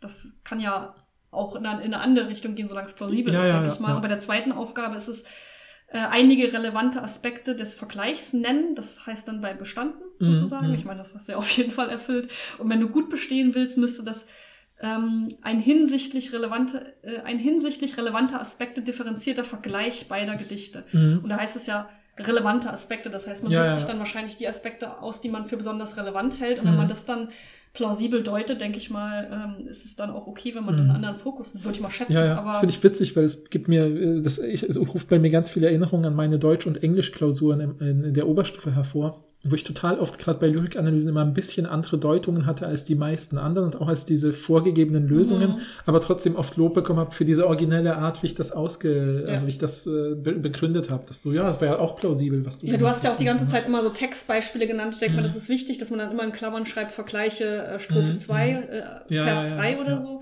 Ja. Dann, das ist ja das Wichtige, denke ich mal, dass man dann am Text das erklären kann. ja, ja, ja, das stimmt. Ja, ja. Also, ja. Aber ich kann jetzt so super schwer einschätzen, aber ich denke mal, du Klar. hättest das auf jeden Fall bestanden, alleine durch diese ganzen. Also du hast ja, du hast ja zu allen Punkten immer was gemacht, du hättest das auf jeden Fall, äh, wahrscheinlich, wenn du es im Text formuliert hättest, dann so strukturiert in Inhalt, mhm. äh, Formal, Analyse und Deutung. Und dann hast du zu allen Sachen ja super viel gesagt, und wusstest auch super viele Punkte, so in Bezug auf Expressionismus zum Beispiel. Ja, ja, ja, ja, Ähm. ja. Aber vielleicht wäre das aber auch so ein bisschen Geschwafel gewesen, was nicht viel bringt, aber. Ja, mal wieso sehen. steht ja hier auch alles. Ah ja, okay. Also gut. mit dem Ex Ja, ja. Äh, Expressionismus. Ach so, okay, ja, gut. Nee, aber witzig, weil ich habe das wirklich oft gehabt, dass ich irgendwelche Gedichte interpretiert habe Mhm. und dann irgendwie äh, äh, dann äh, die Lehrerin oder der Lehrer bei Englisch oder die Lehrerin bei Deutsch gesagt hat, so, ja, also das äh, hätte ich jetzt nicht als Lösung gesehen, aber das ist ja gut begründet, deswegen hast du trotzdem die und die Note. Denke ich auch, ja. So, weil, weil Aber du kannst es dir ja auch nachher, wenn wir hier fertig sind, nochmal Ja, ja. durchlesen, was, du, Nö, was ach, da noch Quatsch. alles stand. Meine, ja- das, was du gesagt hast, ich finde es ja einleuchtend, was, was du sagst. Ne? Also es ist, äh, äh, ist ja also super plausibel. Mhm. Deswegen, ich bin da nicht, fühle mich jetzt nicht hier äh, widerlegt oder so in meiner Deutung, sondern ich finde, die ist total gut. Also, ich meine, mein Gott, warum soll die nicht gut sein, die, die da steht? Mhm. Und nur weil ich es ein bisschen anders gesehen habe. Ich glaube schon, wenn ich, also es ist dieses Typische auch bei mir, wenn ich diesen ersten Entwurf habe oder Deutungsentwurf von so einem Text, äh, dann äh, und dann alles aber ausformuliere, ausschreibe, so dass ich es auch versuche, vielleicht anderen Leuten irgendwie äh, zu erklären, merke ich, das geht zu weit, das kannst du nicht aus dem Text rausholen. Da legst du selber zu viel rein und dann nehme ich noch oft die Kurve zu der etwas ähm, allgemeineren Deutung. Mhm. Also, ja, ja. Okay, ja, das war unser Versuch, das Abitur nochmal nachzuholen. Mhm. Vielleicht hätten wir bestanden, man weiß es nicht. Ja, ich ja. denke mal, es ist immer sehr viel Glück dabei. Jetzt Ja, muss man wirklich sagen, weil vieles, also vieles hatte man vielleicht selber im Unterricht nicht und kann nicht darauf zurückgreifen. Mhm. ich glaube, selbst wenn man Sachen im Unterricht hätte, wie Faust haben wir gelesen und ähm, Verwandlung haben wir gelesen, aber wie Mhm. viel weißt du dann wirklich noch so genau, dass du es wirklich schreiben könntest? Ja, du ja, könntest ja. sicherlich so schwafelig sein, wie ich das gemacht habe mit, mit meinen Menschenbildern. Aber äh, ne, die Frage ist ja, wie, wie viel weiß man dann noch an Details oder Ja, so. ja. Also Deshalb, mir ist schon klar, Ahnung, also ne, was du gesagt hast, äh, so wir können ja dann drüber reden, ob wir das Abi schaffen würden, ob wir heute unser Abi nochmal schaffen würden. Also ich glaube jetzt sozusagen so nur in die Klausur gehen und schreiben, schätze ich mal eher nicht. Gerade beim Biologie oder so bin ich einfach zu, wäre ich zu sehr raus gewesen bei so Sachen, wo man Mhm. wirklich so, Ja, ich glaube auch, wo man, wenn, wenn man, also bei allen Fächern, wo man sich so Sachen aus den Materialien erarbeiten kann, wie zum Beispiel jetzt Ja. hier in Philosophie, wo du ja auf jeden Fall was bekommst, oder in Deutsch ja auch oft, ähm, wo du ja auf jeden Fall einen Text bekommst und dann schon mal weißt, okay, Inhaltsangabe kann ich theoretisch schaffen, äh, Stellung beziehen kann ich wahrscheinlich auch schaffen und dann kommt es einfach nur darauf an, wie viel weiß ich über die Analyse, über Ja, die ja, zweite ja. Aufgabe.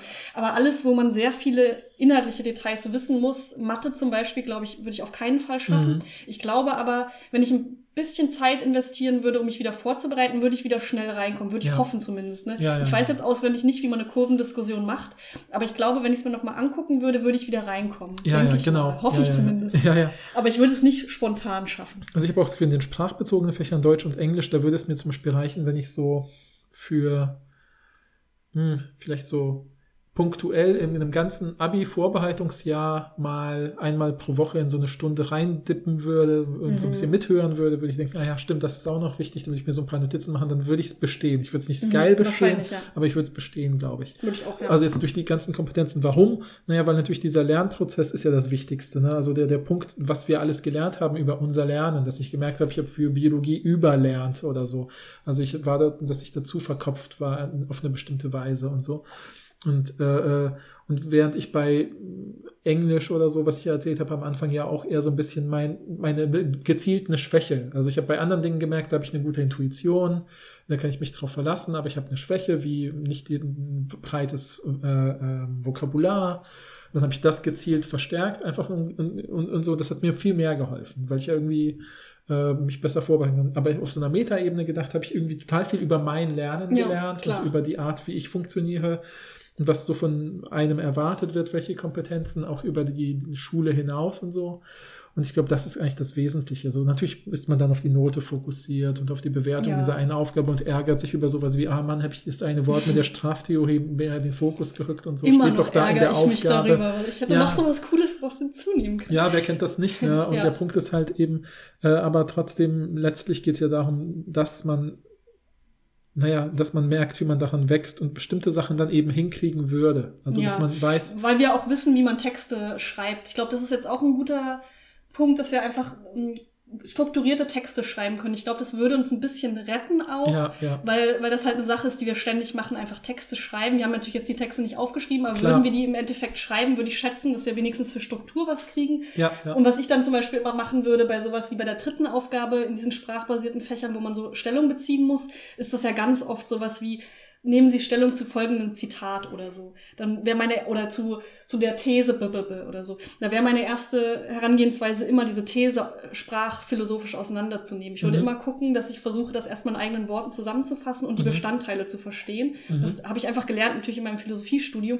Und ich glaube, darüber könnte ich mir, mich auch schon, oder mir auch schon einiges erschließen, weil ich dann sowas sage wie, okay, nehmen Sie Stellung dazu, ob das, äh, ne, bei den Risiken und Chancen geht das nicht so gut, aber wenn es sowas wäre wie, nehmen Sie Stellung zu der These, äh, keine Ahnung, ähm, der Zweck heiligt die Mittel zum Beispiel, Mhm, würde ich mhm. erstmal gucken, was heißt denn der Zweck heiligt die Mittel Mhm, überhaupt? mhm, Was mhm. heißt Zweck, was hier heißt, was hier heißt Mittel? Was könnte eine Beispielanwendung sein? Mhm. Und so erstmal eine Definition von den relevanten Konzepten schaffen und dann darüber zu gucken, was kann ich jetzt aus den anderen Aufgaben Ja. da ableiten. Weißt ich glaube, Ja, das ja, hilft auch schon mal total Voll. viel.